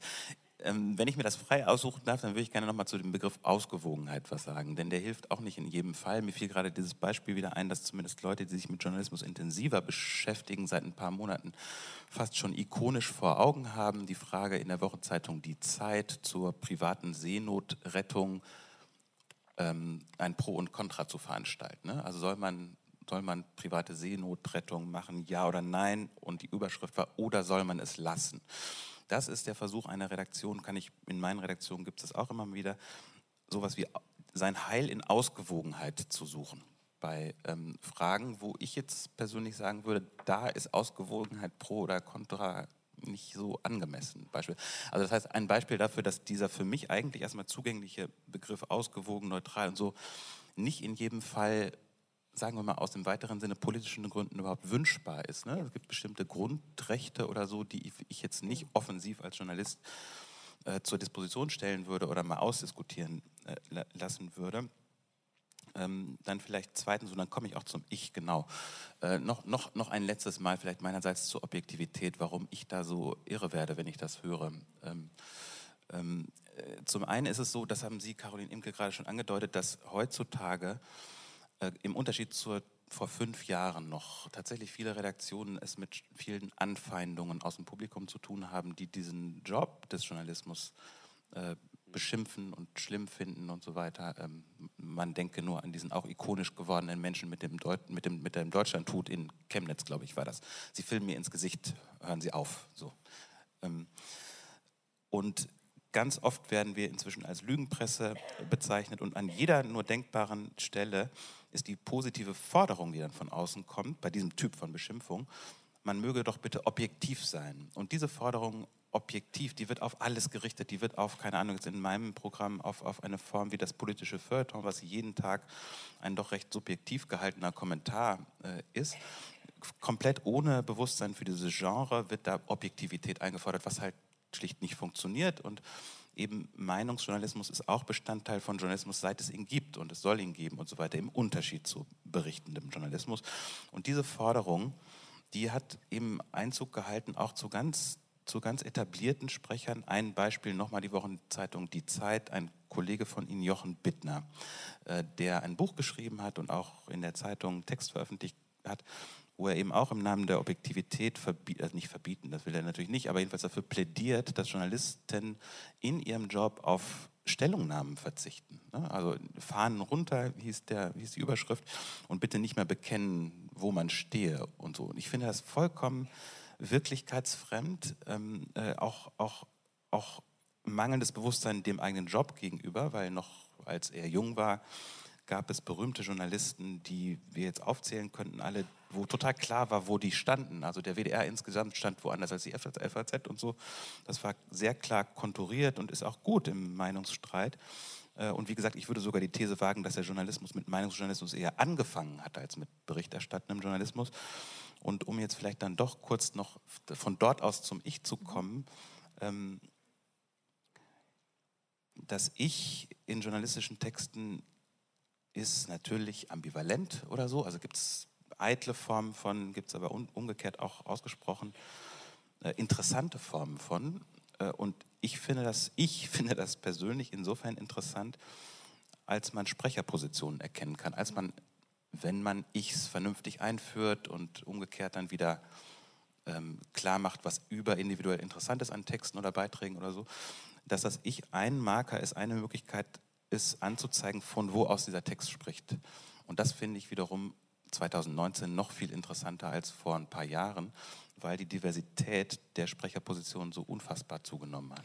Ja, ich äh, würde einen Satz dazu noch sagen und dann ganz gern Herrn Sengerlaub ähm, äh, ansprechen auf eben die Frage, was sich im Moment verändert hat über den Strukturwandel, was wir damit auf einmal auch von Anfeindungen gegenüber dem Journalismus zu tun haben. Mit Satz zu dem Ich noch. Ich glaube, um sozusagen das Spektrum des Risikos oder des Vorzugs des Ichs nochmal zu benennen, ähm, äh, es ist natürlich das Risiko auf der einen Seite, dass es nur eitel ist und dass es ähm, sozusagen äh, schlampige Recherche äh, verbergen könnte. Das ist, glaube ich, das, das Risiko. Der Vorzug könnte sein, dass es eben ähm, auch genauer markiert und eher bescheidener daherkommt und eher demütiger daherkommt, indem es genauer markiert, was man vielleicht nicht hat wahrnehmen können oder was möglicherweise auch in der Tat subjektive Erfahrungen sind, die mit eine Rolle gespielt haben bei der Wahrnehmung. Also es könnte sozusagen zu eigentlich einer höheren Selbstkritik führen und nicht einer höheren Eitelkeit. Ähm, Herr Sengelob, wir haben jetzt schon gehört an verschiedenen Stellen, ähm, dass der Journalismus eben in einer besonderen Weise herausgefordert wird. Wir haben sozusagen ein bisschen verdeckt gehört, dass es eben ökonomische Bedingungen gibt, die es natürlich die Arbeit erschweren. In der, in der ökonomischen Krise des Journalismus betrifft jetzt öffentlich-rechtliche auch, aber nicht so stark wie jetzt sozusagen eine freie Verlagslandschaft. Ähm, aber vor allem haben wir gehört, dass es ähm, eben einerseits durch einen Strukturwandel der Öffentlichkeit, durch eine Zunahme von sozialen Medien und eben Kommunikation im Internet schlicht und ergreifend eine Konkurrenz sozusagen durch Laien gibt. Das ist einfach eine andere Form von äh, Deutungsvielfalt der Wirklichkeit gibt, die damit einhergegangen ist. Aber auch, und das würde mich jetzt spezieller interessieren, äh, in welcher Art und Weise durch ähm, eben soziale Medien und diese Nutzung äh, des Internets ähm, auch Desinformation, Lügen, Propaganda äh, und damit eben auch Anfeindungen gegenüber dem Journalismus aufgetaucht sind. Vielleicht könnten Sie es einmal zunächst auf dieser analytischen Ebene mhm. beschreiben und dann können wir es aus den Erfahrungen der verschiedenen äh, Kolleginnen hier einmal dann durchleuchten. Ja. Eigentlich passiert was ganz Wunderbares, nämlich die Demokratisierung von Öffentlichkeit. Also wir haben alle heute die Möglichkeit, unsere Stimme in den Diskurs reinzugeben. Das ist erstmal eine, eine, tolle Sache. Wir haben halt viel mehr Quellen, aus denen man sich informieren kann, viel mehr Möglichkeiten, aus denen ich Informationen saugen kann. Es heißt aber auch, dass wir auf diese neuen Arten der Öffentlichkeit nicht gut vorbereitet waren als Gesellschaft. Das heißt, einerseits brauche ich als Bürger oder Bürgerin ganz andere Skills, wenn es auf einmal bedeutet, ich produziere auch Nachrichten über Twitter vielleicht oder über Facebook in den Newsfeeds meiner Freunde und meiner Verwandten. Ähm, es bedeutet aber auch, dass sich die Frage stellt, welche Rolle die alten Gatekeeper gerade noch haben. Also Tatsache, dass in dem Moment, wo alle mitsprechen, Tatsache diejenigen, die das in einer professionellen Art und Weise machen, viel weniger Chancen haben, durchzudringen. Auch sind diese Öffentlichkeiten, vermischen quasi alles, was wir mal im Journalismus mühevoll auseinanderdekliniert haben. Zum Beispiel das, was wir eben diskutiert haben, nämlich die Trennung von Meinungsartikeln oder, oder Meinungen, die ich reingebe und Fakten, die ich reingebe. Das passiert ja, wenn Sie sich auf Social Media unterhalten, geht alles durcheinander und zusammen. Dann haben Sie das Ökonomische, was wir schon angesprochen haben, das im Grunde genommen einerseits Auflagen von Tageszeitungen sinken. Man sich also fragt, wie mache ich überhaupt noch guten Journalismus im digitalen Zeitalter? Wo sind die Geschäftsmodelle, um vielleicht auch große investigative Recherchen auch noch zu stemmen? Auf der anderen Seite gibt es die Anzeigenkrise, also beide Säulen im Grunde genommen im Journalismus erodieren, weil die Anzeigen heute viel zugeschnittener, mikrogetargeter, wie man es jetzt äh, neudeutsch sagt, in den sozialen Netzwerken geschaltet werden können. So, das ist die Situation.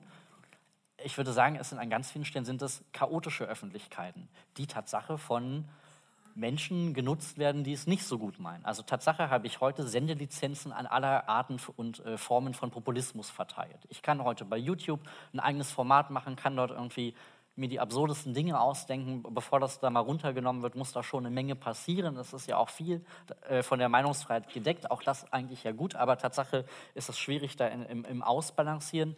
Und diese Sendelizenzen, die finden Sie quasi, populistische Sendelizenzen haben heute äh, Kanäle wie RT Deutsch, aber Sie haben vielleicht auch Martin Sellner, der auf YouTube ähm, können Sie sagen, wer Martin dreht. Sellner ist? Das weiß Ma nicht jeder. Martin Sellner ist äh, ja, Anführer, wenn man so will, der identitären Bewegung in Österreich, der sehr rechtsextremistische Positionen vertritt und aber sehr erfolgreich in diesen neuen digitalen Öffentlichkeiten sendet.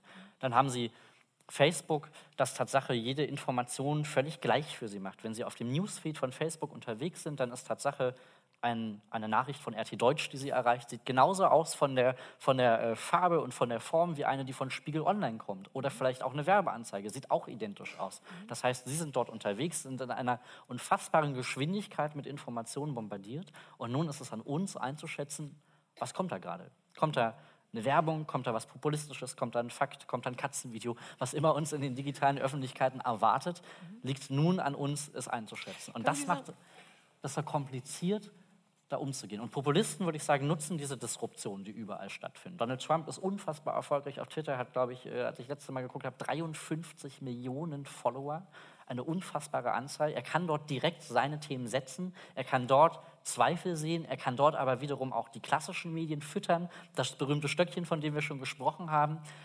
Das sind alles diese neuen Möglichkeiten im Guten wie im Schlechten, die sich dort bieten.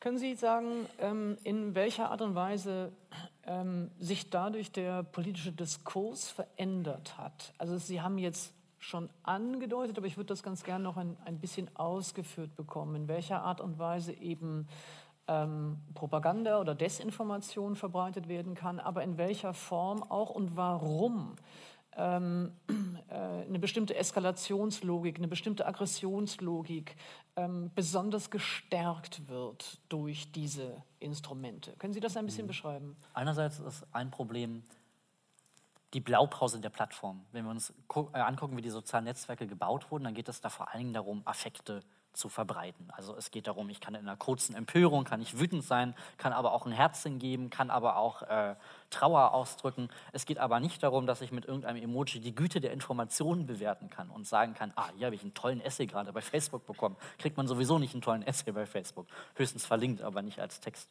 Also die Plattformen sind so gebaut, dass sie dieses kurze, empörende fördern. Das ist ganz interessant, weil das ja Tatsache Robert Habeck beispielsweise, der äh, Anfang des Jahres Twitter verlassen hatte, da noch einen langen Text geschrieben hat, warum er da irgendwie gemerkt hat, dass er selber an so eine Wut- und Empörungs- und Hassspirale reinkommt, dass das nichts für ihn ist. Also die eine Frage, die sich Tatsache ganz grundsätzlicher Natur stellt, ist, sind diese sozialen Netzwerke überhaupt der geeignete Ort für demokratischen Diskurs und Debatte? Mhm. Vermutlich eher nicht, lernen wir gerade. Ist schwer, das zu lernen, aber wir stellen fest, ist so ein bisschen vielleicht, ich mache immer das Beispiel, aber es zeigt so ein bisschen, wie wir manchmal mit neuen Technologien umgehen, wenn sie auf uns zukommen. Dass es erstmal eine Euphorie gibt, da kommt eine neue Technologie. Man hat zum Ende des 19. Jahrhunderts, ähm, als das Röntgen aufkam, gab es, war sowieso so die Zeit der, der, der Seancen und der, äh, des Mystischen, hat man Röntgenpartys veranstaltet und dachte, super Idee, wir treffen uns bei einem Häppchen Sekt alle miteinander und röntgen uns den ganzen Abend. Tolle Idee. So, gab es über fünf bis zehn Jahre gab es diese Partys, bevor man irgendwie festgestellt hat, um Gottes Willen war vielleicht doch nicht die beste Idee, die wir hatten. Und so ein bisschen ist es vielleicht jetzt auch mit den digitalen Öffentlichkeiten. Das ist eine neue Technologie. Wir können, sind alle vernetzt auf einmal. Die Welt schrumpft zusammen. Wir nutzen das und stellen aber erst heute fest, aber als Informationsmedium taugt das nicht so richtig. Und Journalismus kann in diesen Plattformen auch nur bedingt stattfinden. Ich sehe das anders. Alle drei, ja? Nur, ich, ich habe keine Ahnung davon, wie man Öffentlichkeit oder die zersplitterte oder chaotische Öffentlichkeit heute unter diesen Bedingungen von sozialen Medien richtig beschreiben kann. Aber zum Spaß mal zwei Gegenpositionen zu dem, was Sie jetzt gerade gesagt haben. In meinem Facebook-Ausschnitt habe ich ganz, ganz, ganz feinsinnige Kommentierungen der Aktualität erlebt, ähm, schneller und feindseliger und dialogischer, als ich das in hergebrachten Massenmedien je erlebt habe. Gab's da, ich bin auch schon schmerzhaft beschimpft worden, das auch, beleidigt worden. Aber ähm, äh, und die, sagen wir mal, die Attraktivität oder Sexiness von Facebook auch in meinen Bubbles hat in letzter Zeit so abgenommen und so. Aber ich weiß sehr zu schätzen, dass ich da salonartige Erleuchtungserlebnisse hatte. Ähm, Sie haben aber das Glück, dass Sie Journalist sind und Ihre Medienkompetenz einerseits riesengroß ist im Vergleich zu den Menschen, äh, die sonst äh, vielleicht unterwegs sind in den digitalen Öffentlichkeiten und dass Sie natürlich in Ihrer Filterblase, die Sie sich dort selber gebaut haben, natürlich äh, wahrscheinlich mit anderen Journalistinnen und Journalisten befreundet sind und dann natürlich ganz andere Informationen auf Sie warten. Sagen wir jedenfalls, das waren Glückserlebnisse und ich möchte damit jetzt schon wieder nicht schon wieder nicht sagen, dass ich jetzt Facebook-Fan wäre oder so. Null, gar nicht. Datenkrake, alles schlimm. Ähm, Twitter kurz was Ähnliches. Ich habe auf Twitter, ja, ich verstehe diese Robert Habecksche Selbstbeobachtung und so Radikalisierung oft beschrieben. Ähm, was ich aber da sehr zu schätzen gelernt habe, unter anderem, ist das krasse Tempo, in dem sowohl witzig wie geistreich kommentiert werden kann. Das hat man gestern, wenn man geguckt hat, äh, anhand dieses Strache-Videos äh, beobachten können. Natürlich ist da viel Schund dabei und natürlich sind 280 Zeichen kein Format für Essays. Das hat ja aber auch niemand äh, je behauptet. Aber in welchem Tempo da manchmal wahnsinnig lustige und geistreiche und augenöffnende Memes oder sowas äh, gepostet werden, finde ich äh, manchmal tatsächlich genussvoll. Ähm, ich würde ganz gerne äh, äh, die Frage sozusagen etwas verschieben wollen. Weniger äh, darüber gibt es auch in diesen sozialen Medien ähm, sozusagen Vorzüge, gibt es, gibt, es, gibt es geistreiche Äußerungen, gibt es auch etwas, was interessant daran sein könnte, sondern stärker äh, auf die Frage, ähm, äh, erstens, ähm, in welcher Art und Weise werden diese Medien spezifisch von Bewegungen, Parteien, Gruppierungen, Akteuren, die wir vielleicht noch nicht mal so ganz genau kennen, genutzt, um Desinformation zu streuen? Also das ist die, das ist die erste Frage.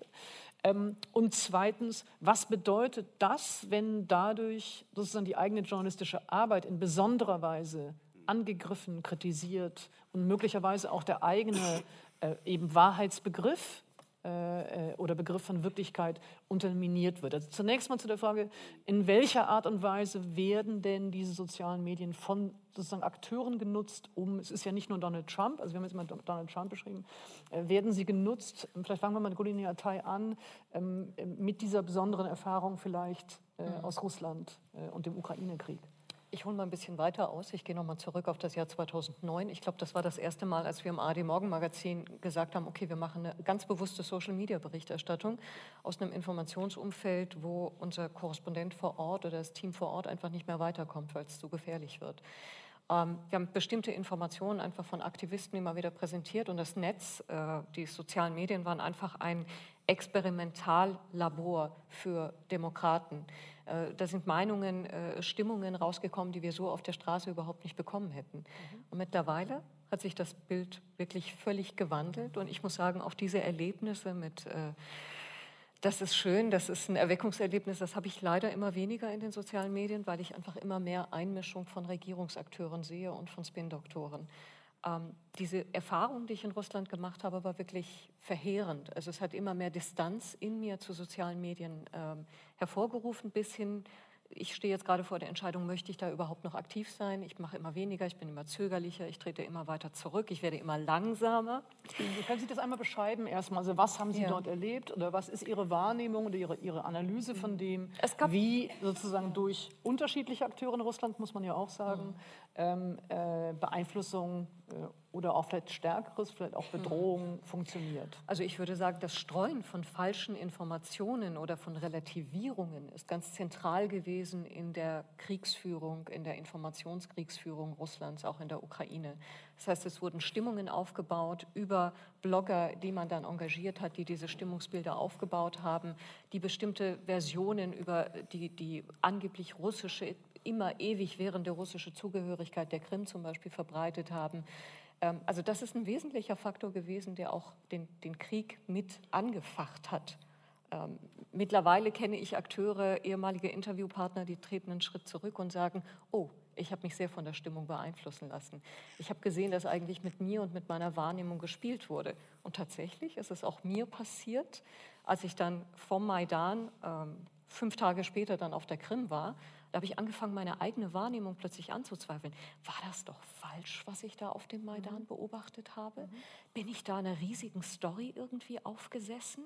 Habe nicht gerade ich als Vertreterin der deutschen Medien die Verantwortung, äh, da sehr bewusst zu berichten, welche Kräfte das auf dem Maidan gewesen sind? Ähm, ich habe auch gesehen, wie Menschen über Twitter versucht haben, mich in meiner Wahrnehmung zu beeinflussen. Und da waren durchaus Menschen dabei mit Argumenten, wo ich erstmal neugierig geworden bin, zugehört habe. Und erst Monate später bin ich zurückgetreten und habe gesehen, oh, ich war part of the game. Ich habe da wirklich mitgemacht. Ähm, es wurde wirklich versucht, da mit meiner Wahrnehmung zu spielen. Das finde ich extrem gefährlich. Ähm, können Sie auch sagen, also das eine ist, was Sie jetzt beschrieben haben, wie es überhaupt als Mechanismus funktioniert, mhm. auch äh, wie selber man unsicher wird, äh, weil man natürlich möglichst viele Quellen äh, sich anschauen will und nicht unbedingt immer erkennen kann, ob eine Quelle eine bezahlte Quelle, eine staatliche Quelle, eine Propagandaquelle, kann ja auch eine nichtstaatliche sein, muss man auch sagen. Auch die arbeiten mit Desinformation und Propaganda.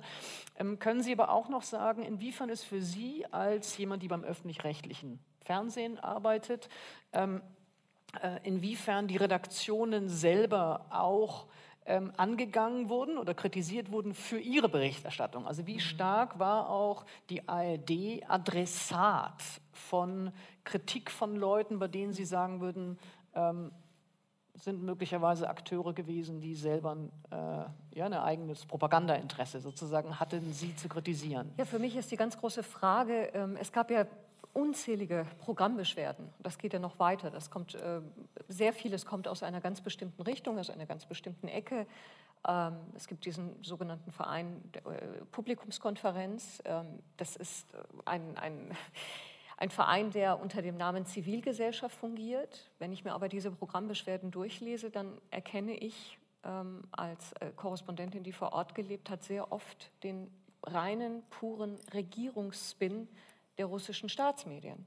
Und dann frage ich mich, ist das authentische Zivilgesellschaft oder geht es hier um die Verbreitung von Regierungsnarrativen? Mhm. Ähm, wie gehe ich damit um? Ist das Bewusstsein in meiner Redaktion auch dafür vorhanden?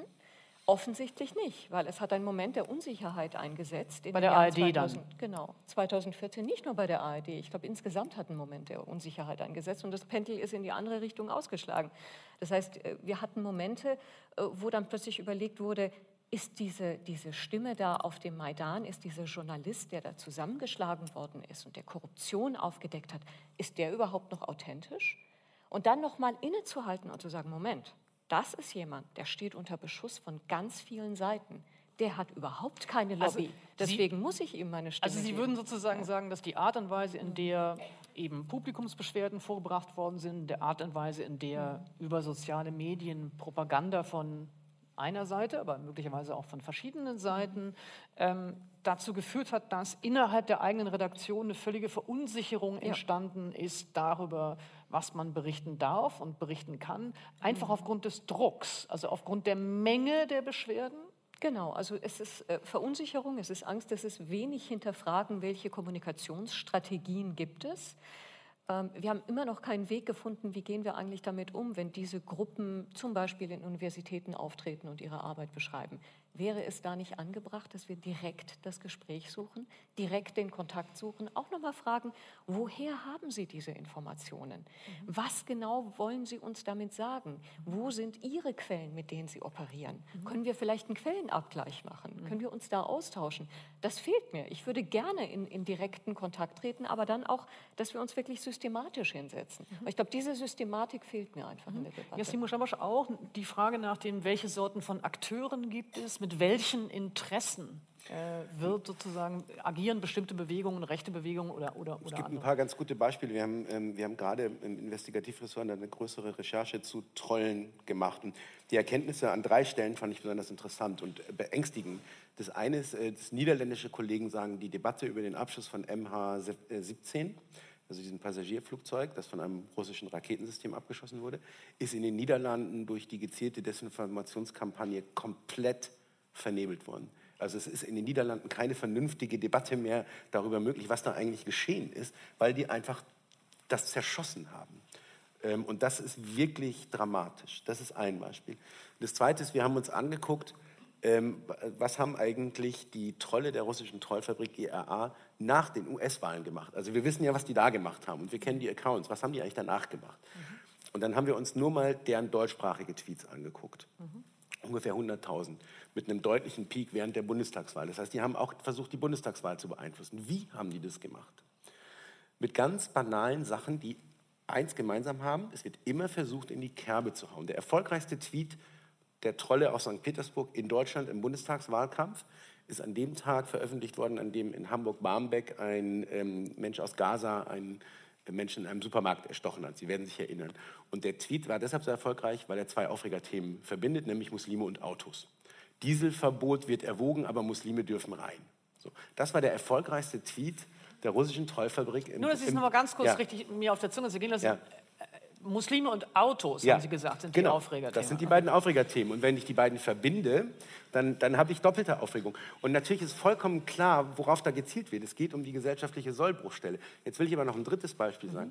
Wir haben äh, für diese Geschichte mit einem spanischen Unternehmer äh, gesprochen, der die Software entwickelt hat, oder die, eine der ersten, wahrscheinlich die erste Software, die etwas ganz Besonderes kann, nämlich Twitter manipulieren. Das heißt, die ist in der Lage gewesen, als sie entwickelt wurde, 2013, eine gefälschte Aufmerksamkeitskurve bei Twitter zu erzeugen, die Twitter nicht erkennt. Und mit Hilfe dieses Algorithmus können Sie ein beliebiges Thema zu einem beliebigen Zeitpunkt als Trending Topic in Ihrem Land in die Top 10 schießen oder in die Top 3. Und raten Sie mal, wer diese Software das erste Mal angewandt hat? Die beiden großen spanischen Volksparteien in zwei spanischen Wahlkämpfen.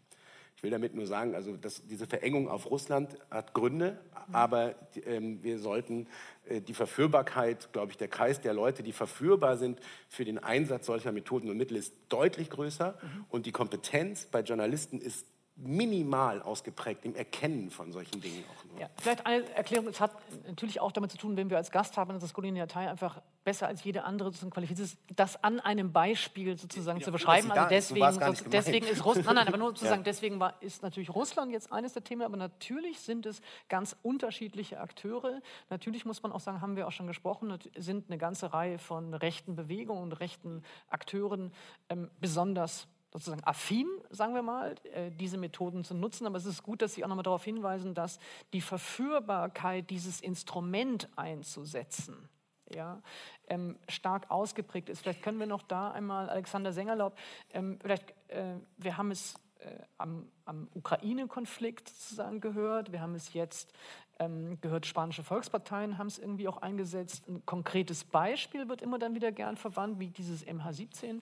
Ähm, aber vielleicht können Sie es auch noch mal beschreiben, in welcher Art und Weise Desinformation und Propaganda genutzt worden ist, vielleicht beim Brexit. Können wir mal noch ein anderes Beispiel nehmen und vielleicht auch bei den USA. Vielleicht in, zunächst mal noch nicht in Europa, aber nehmen wir erstmal die beiden Beispiele. Vielleicht können Sie aus Ihrer Erkenntnis beschreiben, wie stark dort mit Desinformation gearbeitet worden ist? Es ist Tatsache unfassbar komplex, weil einerseits so viele Sachen eine Rolle spielen. Es geht einerseits, reden wir über geschaltete Werbeanzeigen in den sozialen Netzwerken und die Frage, wer hat dort wie viel Geld ausgegeben, um was zu schalten. Es geht aber auch um ganz andere Sachen, nämlich auch die klassischen Medien spielen eine große Rolle, gerade beim Brexit. Mein Lieblingsbeispiel ist Tatsache immer noch nach wie vor der rote Bus, den Boris Johnson bemalt hat. Es gab diesen roten Bus, der fuhr durch halb Großbritannien. Da stand drauf, dass Großbritannien an die Europäische Union jede Woche 350 Millionen Pfund überweisen muss. So, diese Zahl war völlig ausgedacht. Das Ding war aber, dass diese Desinformationskampagne nicht irgendwie von rechts außen oder aus Russland kam, sondern aus der politischen Mitte nämlich Boris Johnson, später auch noch Außenminister geworden, wurde noch für diesen äh, absurden Wahlkampf belohnt, hat in Personalunion, gerade mit der Yellow Press, also den Boulevardmedien, die in Großbritannien sehr stark sind, sehr, sehr viele Desinformationen in den Umlauf gebracht. Und dann ist die Frage, was das da von außen noch dazukommt, ist vielleicht nur noch der letzte Tropfen auf dem heißen Stein, wenn die Verwerfungen im Inneren schon so groß sind. Und ich glaube, für Amerika müssen wir die gleiche Analyse machen. Auch dort wissen wir zwar, dass es Werbeanzeigen gab, die aus Russland geschaltet wurden. Das war, glaube ich, ein sechsstelliger ähm, Dollarbetrag. Aber wenn man jetzt guckt, was die Trump-Kampagne investiert hat und wie die Regierung selber Methoden genutzt hat, um quasi zu versuchen, Wähler zu manipulieren, dann wurde da ein zweistelliger Millionenbetrag jeden Monat ausgegeben. Also einerseits die Schwierigkeit zuzuordnen, wie viel kommt jetzt Tatsache von außen, wie viel kommt von innen, welche Akteure spielen dort eine Rolle, welche Kanäle spielen dort eine Rolle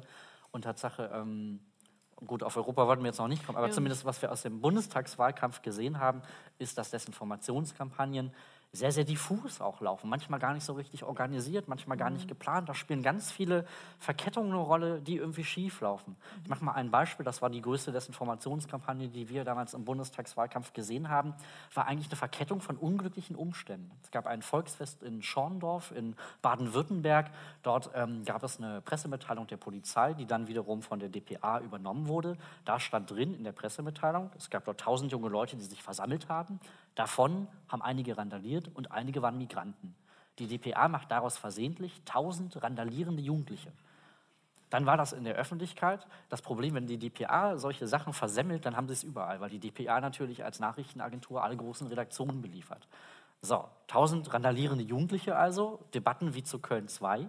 Und dann haben sie Tatsache von ganz rechts außen äh, sowohl AfD, Frauke Petri war damals noch unterwegs äh, auf Facebook, es sind aber auch so Seiten wie anonymousnews.ru oder äh, Halle Leaks, die dann daraus 1000 randalierende Migranten machen. Und es gab ein Meme von der AfD, da stand drauf die islamische Grabschparty. Und da sehen Sie, wie aus einer Verkettung von mhm. vielleicht einer schlecht gemachten Polizeipressemitteilung, also Professionalität von öffentlichen Stellen, die kommunizieren, total wichtig, von einem viel zu schnell gemachten Journalismus dann zu solchen Fake-Narrativen führt, die dann auch wieder super schwierig auch wieder aus der Öffentlichkeit rauszuziehen sind. Das war aber dann erst mal drei Tage rum. Fact-Checking-Organisationen oder journalistische Redaktionen haben natürlich eine heiden, eine heidene Arbeit, nochmal nach Schorndorf zu fahren, nochmal mit den Akteuren zu sprechen, rauszufinden, was war jetzt passiert, wer war dort vor Ort. Das dauert drei, vier Tage und dann ist es aber schon zu spät, weil dann ist es schon eigentlich durch die Öffentlichkeit gelaufen. Und ähm, das sehen wir tatsächlich durch fast alle Fälle, dass es immer so eine komische Kombination ist aus Rechtspopulisten, die Unsicherheiten tatsächlich nur nutzen, die eh da sind oder Fehler. Ich würde ganz gerne ähm, an alle äh, dieselbe Frage stellen, nämlich ähm, die nach der Reaktion darauf. Ähm, also wie gehen denn eigentlich die Redaktionen intern oder auch sehr individuell? Wie geht man selber auf diese veränderte ähm, Öffentlichkeit, äh, aber eben auch den veränderten Druck? Äh, die veränderte Form von Anfeindungen, die es in dieser Form so vorher nicht gibt. Wie geht man damit um? Und ich biete mal was an. Ähm, die eine Option wäre ja zu sagen, dass die Redaktionen das Gefühl haben, sie müssen die Standards erhöhen, weil sehr viel stärker sozusagen darauf geschaut wird, ob sie Fehler machen, die Fehler sofort in einem bestimmten Narrativ gedeutet werden als, das ist die Lügenpresse, das ist die Systempresse äh, und, und, und. Also sozusagen ähm, zu sagen, die eine Reaktion darauf ist, die, die Standards zu erhöhen und dann wäre die Frage, was heißt das denn? Das könnte heißen, dass man langsamer wird, nicht schneller weil man genauer recherchieren muss, um ganz, ganz sicher zu sein, dass einem nicht Fehler vorgeworfen werden könnten. Ähm, gefühlt mein Eindruck ist eher, dass der Druck dazu führt, dass man schneller antwortet, um schneller Anwürfe beantworten zu können. Aber das wäre sozusagen eine, eine Frage, äh, wie sich die Standards verändern. Ähm, das Zweite wäre die Frage, ob man ähm, sozusagen sehr viel schärfer und präziser Desinformation, Lügen, Falschmeldungen, ähm, äh, übrigens auch Verfassungsfeindlichkeit, Volksverhetzung benennt äh, und sie sozusagen sehr, sehr scharf zurückweist oder ob man, weil sie so häufig vorkommen, weil sie eine Repräsentation im Parlament haben, man sie als eine irgendwie auch mit Respekt zu behandelnde Meinungsäußerung deuten soll. Also das wäre so ein bisschen die Frage, orientiert man sich stärker an Fakten und an Wahrheit und am Grundgesetz oder orientiert man sich an Stimmungen, an Mehrheitspositionen oder an Quantität sozusagen eines Phänomens oder einer Überzeugung. Ähm, und das Dritte wäre vielleicht auch, orientiert man sich stärker und das schließt sozusagen den Kreis an, den an, an die Anfangsdiskussion, orientiert man sich stärker an dem, was man selbst nach eigener Anschauung und Beobachtung oder Lektüre für wichtige Fragen hält? Ähm, oder orientiert man sich stärker an dem, was sozusagen im Netz diskutiert wird, was als Beschwerden oder Anfragen in den Redaktionen eingeht? Woran orientiert man sich? Ähm, und da würde mich von allen so ein bisschen interessieren, was ist ihr, Ihre Wahrnehmung, wie die, Reaktion, die Redaktionen reagieren auf diesen Druck von außen, auf diese Beschimpfungen auch, auf diese, diese Anfeindungen auch? Oder auch vielleicht, wie, wie reagieren Sie selbst individuell? Fangen wir mal mit Yassin Mushamash an.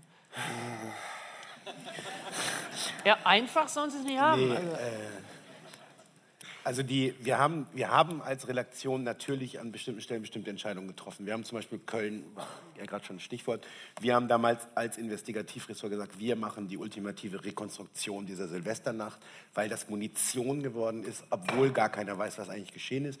Und wir haben diesen Artikel ein halbes Jahr nach Köln veröffentlicht.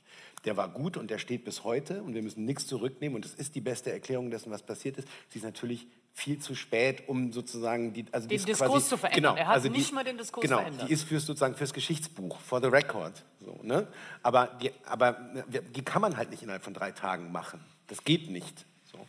Ähm, wir haben das schneller gemacht und auch mit einem gewissen Erfolg, das haben aber auch andere gemacht, als der unsägliche Hans-Georg Maaßen, anstatt dass er seine Leute untersuchen lässt, was in Chemnitz passiert ist, mit der Bild-Zeitung redet und da irgendeinen Quatsch erzählt, während der Rest der Redaktion, also alle Redaktionen der Republik gerade versucht haben, ein Fact-Checking zu machen, geht er zur Bild-Zeitung und behauptet, das Fact-Checking sei abgeschlossen, es habe keine Hetzjagden gegeben. Das war natürlich, das war ein Attentat auf die Presse, was der Mann da gemacht hat.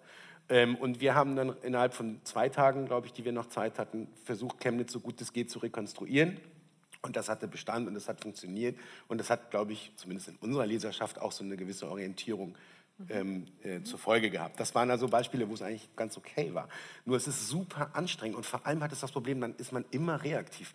Also das, man rennt dann genau. immer hinterher und ich will, mein Job ist nicht irgendwie, ich bin nicht irgendwie der, der, der, der, der Hundekotbeutelaufsammler irgendwie für irgendwelche Trolle. Also so sehe ich mich nicht oder das möchte ich nicht, möchte ich nicht sein. Ähm, ich frage mich, wenn ich überlege, wo führt das hin, sehe ich zwei Sachen am Horizont, zwei ganz große Fragezeichen. Das eine ist, wieso gibt es eigentlich keinen erfolgreichen Hyperlokaljournalismus mittlerweile? Mhm. Weil ich glaube, dass das, was die, also jeder proletet und trollt rum bei bestimmten Themen, die sehr weit weg sind. Aber, aber das, was die Leute wirklich interessiert, sind ja die Sachen vor der eigenen Haustür.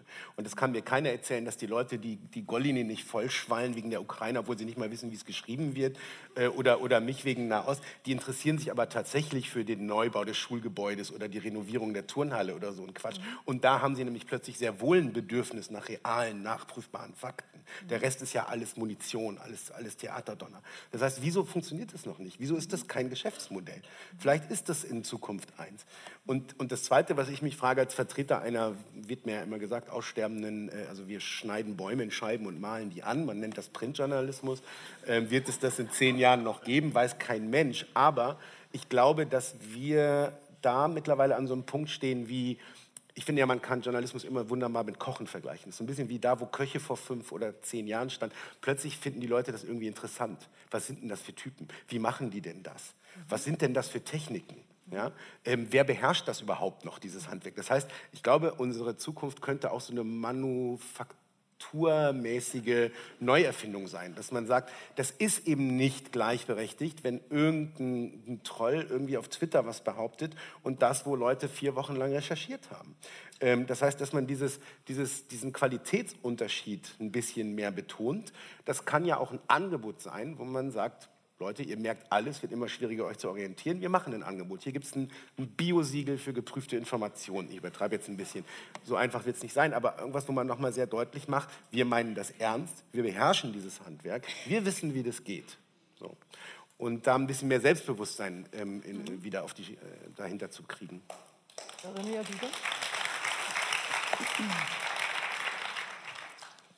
Finde ich eine total gute Idee, was ich da zuletzt gehört habe, ähm, weil Sie, Caroline Imke, gerade gefragt haben, wie wir reagieren in Redaktionen. Also ja. dazu vielleicht zumindest eine Assoziation. Es gab äh, vor der Bundestagswahl, die zum Einzug der AfD geführt hat, bei uns mehrere einfach so Fortbildungen, also wie über Rechtspopulismus ähm, berichten oder wie damit umgehen. Das ist eine Sache, wie wir darauf reagiert haben. Eine andere Sache, die Darf ich, ich mal fragen, was ja? hieß das? Was kam denn dabei raus? Was heißt denn eine Fortbildung zum Thema, wie über die AfD berichten? Reflexionsanregungen kamen dabei raus. Also wir haben uns unterschiedliche Gäste eingeladen, ähm, äh, die mit einzelnen Redaktionen ins Gespräch und ins Nachdenken geraten sind, ähm, wie man am besten mit der Rechtspolitik populistischen Präsenz jener Gegenwart umging. Also soll man die einladen, zu, welcher, zu welchen Fragen soll man die einladen? Ähm, ja, nein, führt man Interviews mit denen, wenn man sie einlädt, eher konfrontativ oder mhm. ähm, wo lässt man sie weg? Solche Fragen wurden diskutiert. Ich würde sagen, insgesamt ohne, ohne eindeutige Rezepte, sondern ähm, mit, mit, mit einer Ermutigung nachzudenken und fallweise Lösungen zu finden. Aber können Sie vielleicht einmal noch mal sagen, weil es sonst, glaube ich, auch missverständlich klingt, äh, können Sie einmal sagen, warum die AfD in besonderer Weise überhaupt diese Frage provoziert. Man könnte ja sagen, sie sind alles ausgebildete Journalisten, sie berichten die ganze Zeit über unterschiedliche Parteien in einem breiteren Spektrum ähm, aus dem Parlament. In welcher Art und Weise bedeutet die AfD eine andere Form von journalistischer Herausforderung, die einen Workshop nötig macht? Da würde mich jetzt auch die ganze Runde mal interessieren. Also ich, ähm, also meine ganz, mein, mein, mein Reflex wäre, weil ich, also die weit überwiegende Zahl von Journalistinnen und Journalisten, die ich kenne, äh, fühlt sich da erstmal politisch anders adressiert als bei allen anderen Parteien, mit denen die zumindest so mal zu tun hatten. Also abgestoßen und ein, ein, ein, ein Reflex, entweder dem besonders kritisch gegenüberzutreten oder es zu verschweigen. Und erstmal, es gibt, also ich würde sagen, ich beobachte einen Moment von sagen wir mal, Orientierungssuche. Also von nicht sofort genau wissen, wie damit umgehen, wie mit einem Ausschussvorsitzende von der CDU oder so. Weil Sie, glaube ich, die, die ja. Regeln des, äh, unseres Selbstverständnisses ja. immer wieder herausfordern. Also wir können zum Beispiel jetzt bei der US-Berichterstattung nicht mehr sagen, das Weiße Haus, weil wir nicht mehr wissen, ob US-Präsident Trump das Weiße Haus darstellt oder ob seine Pressesprecherin jetzt wirklich auch ihn wiedergibt oder für etwas ganz anderes steht. Also wir werden da ständig herausgefordert. Ich finde, ähm, der amerikanische Medienwissenschaftler Jay Rosen, der sich ja hier auch auf eine Deutschlandreise begeben hat, um äh, das sogenannte Press Think, das Pressedenken herauszubekommen und zu sehen, wie wir ticken, wie wir arbeiten, der hat es auch nochmal schön auf den Punkt gebracht. Er hatte eine Begegnung äh, mit äh, äh, Landtagsabgeordneten in Thüringen und hat dann erfahren, dass eben die AfD in den Ausschüssen sich überhaupt nicht inhaltlich einbringt, stattdessen aber dann in den Plenarsitzungen immer wieder äh, haarsträubende, äh, exotische Argumente vorbringt, die dann natürlich in den Medien landen und von uns zitiert werden. Und damit setzen wir sozusagen die Spirale auch immer weiter in Gang und halten das am Laufen. Und ich glaube, das ist das, was uns herausfordert. Und deswegen sitzen wir hier und diskutieren darüber. Ein anderer Grund. Also ja, noch mal ganz kurz einfach noch mal ja. auf diese Themen und auf diese Fragen noch mal äh, zurückkommen. Sie haben gefragt, sollen wir langsamer werden? Ja. Ich denke, ja. Ich persönlich für mich habe es beschlossen. Äh, als festangestellte Korrespondentin kann ich es mir leisten, langsamer zu werden, weniger zu produzieren, mehr zu recherchieren. Ähm, das ist meine ganz persönliche Konsequenz gewesen. Ich bin für, für einen sechs Minuten oder acht Minuten einfach länger unterwegs, gehe noch, noch mehr in die Tiefe. Zum Zweiten, ja, auch bei uns hat es sehr viele Reflexionsanstöße gegeben, sehr viele Hintergrundgespräche ge äh, gegeben, aber es ist nichts wirklich Klares dabei herausgekommen. Mhm. Also da, da fehlt eine, eine, Systematik, auch wie wir zum Beispiel mit den Beschwerdeschreibern umgehen. Da würde ich mir einfach eine Systematik wünschen. Es gibt einzelne Redaktionen, die schützen uns vor Zuschriften, die einfach unter die Gürtellinie gehen und es gibt aber immer noch diejenigen, die einfach nur weiterleiten, weiterleiten, weiterleiten. Und das Ganze landet bei mir auf der Mailbox und ja, sorgt dann natürlich für, für, für Kopfschütteln und ähm, Fassungslosigkeit zuweilen. Antworten Sie dann auch? Zuweilen antworte ich, wenn ich sehe, dass da irgendwie eine, ja, eine Bereitschaft ist äh, zum Dialog. Auf der anderen Seite muss ich auch sagen, ähm, ich weiß nicht, ob ich wirklich mit der, mit, mit der Transparenz, ich bin großer Anhänger von Transparenz. Ich habe ähm, einen Weltspiegelbericht gemacht vor, vor zwei Jahren, da bin ich nach Tschetschenien gereist, nach sehr langer Zeit und habe mich mit dem System beschäftigt und habe gesehen, es wird wieder mit meiner Wahrnehmung gespielt. Mir werden Leute aufgetischt, die ich interviewen soll. Tatsächlich hat es sich aber ganz anders zugetragen. Der Islamist, der mir präsentiert wird, wurde höchstwahrscheinlich gefoltert, also ist er für mich kein valider Gesprächspartner mehr, der dafür steht, dass ein Islamist in Tschetschenien erfolgreich bekehrt werden konnte im System Kadyrov. Ich habe alle meine ethischen Bedenken einfach mal für den Weltspiegel aufgeschrieben. Und ich denke, mhm. so, sollten wir immer, so sollten wir immer arbeiten. Das ist höchst interessant, was, was wir dann für Gedanken haben. Moment, was will der eigentlich mit mir? Wieso ist der jetzt mit mir unterwegs? Mhm. Ist das ein Menschenrechtler oder ist das jemand vom System? Mhm. Das ist sehr interessant für den Zuschauer, das zu verfolgen. Nur ich weiß nicht, ob ich wirklich damit alle erreichen kann, weil es gibt, wenn ich jetzt in den USA schaue, ein Drittel des Publikums könnte ich auch nicht mit dieser Transparenz erreichen. Da hat sich mittlerweile so ein Hass gegen die Medien und gegen Medienvertreter aufgestaut, dass ich, glaube ich, mit Transparenz da überhaupt nicht äh, vorankomme. Ich mache da eine ganz merkwürdige Erfahrung. Auf der einen Seite ist es mittlerweile traurigerweise der Normalzustand, wenn eine Geschichte von mir oder von uns auf Zeit Online erscheint, dann hat man vielleicht 400 Kommentare darunter und von denen sind 350 einfach nur aus Prinzip dagegen. So. Also ich sage noch nicht mal, dass die mich alle beschimpfen, sondern das ist einfach nur, man hat immer mehr so das Gefühl, man ist so der Boxsack. So, also Leute haben schlechte Laune und dann kriegt man das ab. Und das ist aber keine ernsthafte Auseinandersetzung mit meiner Arbeit. Das finde ich einfach schade. Das war meiner Wahrnehmung nach auch mal anders. Auf der anderen Seite machen wir bei der Zeit gelegentlich oder relativ viele Veranstaltungen, ein ganzes Programm, ja, und da kommen tausende Leute auf eigene Kosten aus ganz Deutschland angefahren, um sich mit uns über Journalismus zu unterhalten. Die kennen die Zeitung besser als wir. Ähm, und das ist total ähm, ermutigend und schön. Und man hätte das Gefühl, wenn man sich jetzt mit der SZ, dem Spiegel und was weiß ich noch wem zusammentun könnte, man könnte ein einwöchiges Journalismusfestival mit 100.000 Leuten bestreiten. Und die Leute fänden das wahrscheinlich super. Also ich glaube, das ist, vielleicht ist das Ausdruck dieser Kluft, ja. ähm, dass es nur noch das eine oder das andere gibt. Mhm. Aber da hat sich was sortiert.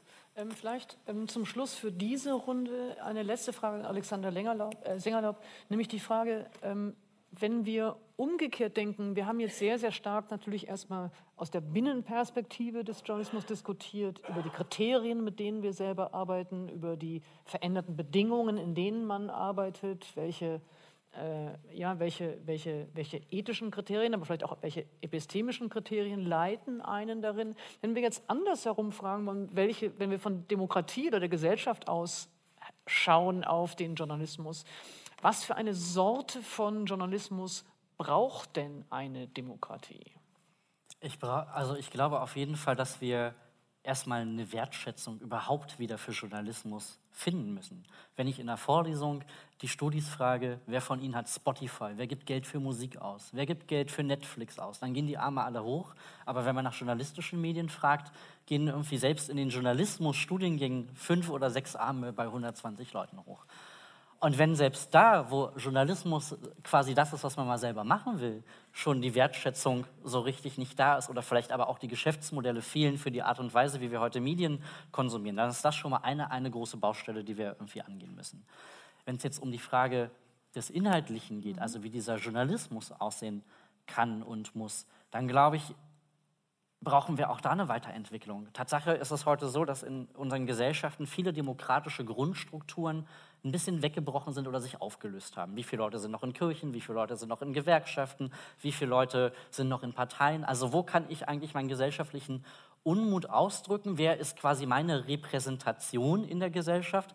Da kann Journalismus ganz viel auffangen, glaube ich, auch, was an anderen Stellen kaputt gegangen ist. Mach mal ein Beispiel von der Zeit, was ich tatsächlich ein sehr, sehr schönes Beispiel fand ganz neue Wege zu gehen, nämlich Deutschland spricht, Tatsache. Deutschland spricht war ein Format, was völlig ungewöhnlich war, dass man nämlich versucht hat, als Redaktion im Verbund mit anderen zu sagen, wir führen jetzt einfach mal, und zwar in der analogen Welt und nicht in der digitalen, die Leute zusammen die vielleicht politisch gar nicht sonst zusammenkommen würden.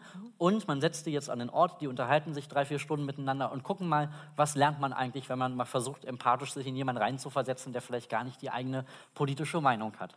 Also solche Projekte, glaube ich, braucht es mehr. Es gibt auch, ähm, was die Langsamkeit betrifft, gibt es den Koalitionsträger der Süddeutschen Zeitung, der versucht, aus diesen ganzen täglichen Nachrichten kann ich ja nach vier Jahren, wenn so eine Wahlperiode wieder abgelaufen ist, gar nicht so richtig jetzt ein Gefühl dafür entwickeln, ist jetzt, was ist jetzt eigentlich gut gelaufen, kann mir das einer sortieren? Probiert die Süddeutsche genau das. Die hat im Koalitionsvertrag alle Sachen aufgeschrieben, die dort versprochen wurden. Und ich kann dort in ganz genüsslicher Einzel, äh, Einzelkeit reinschauen und sagen, ah, das ist gescheitert, das hat funktioniert, das hat nicht funktioniert.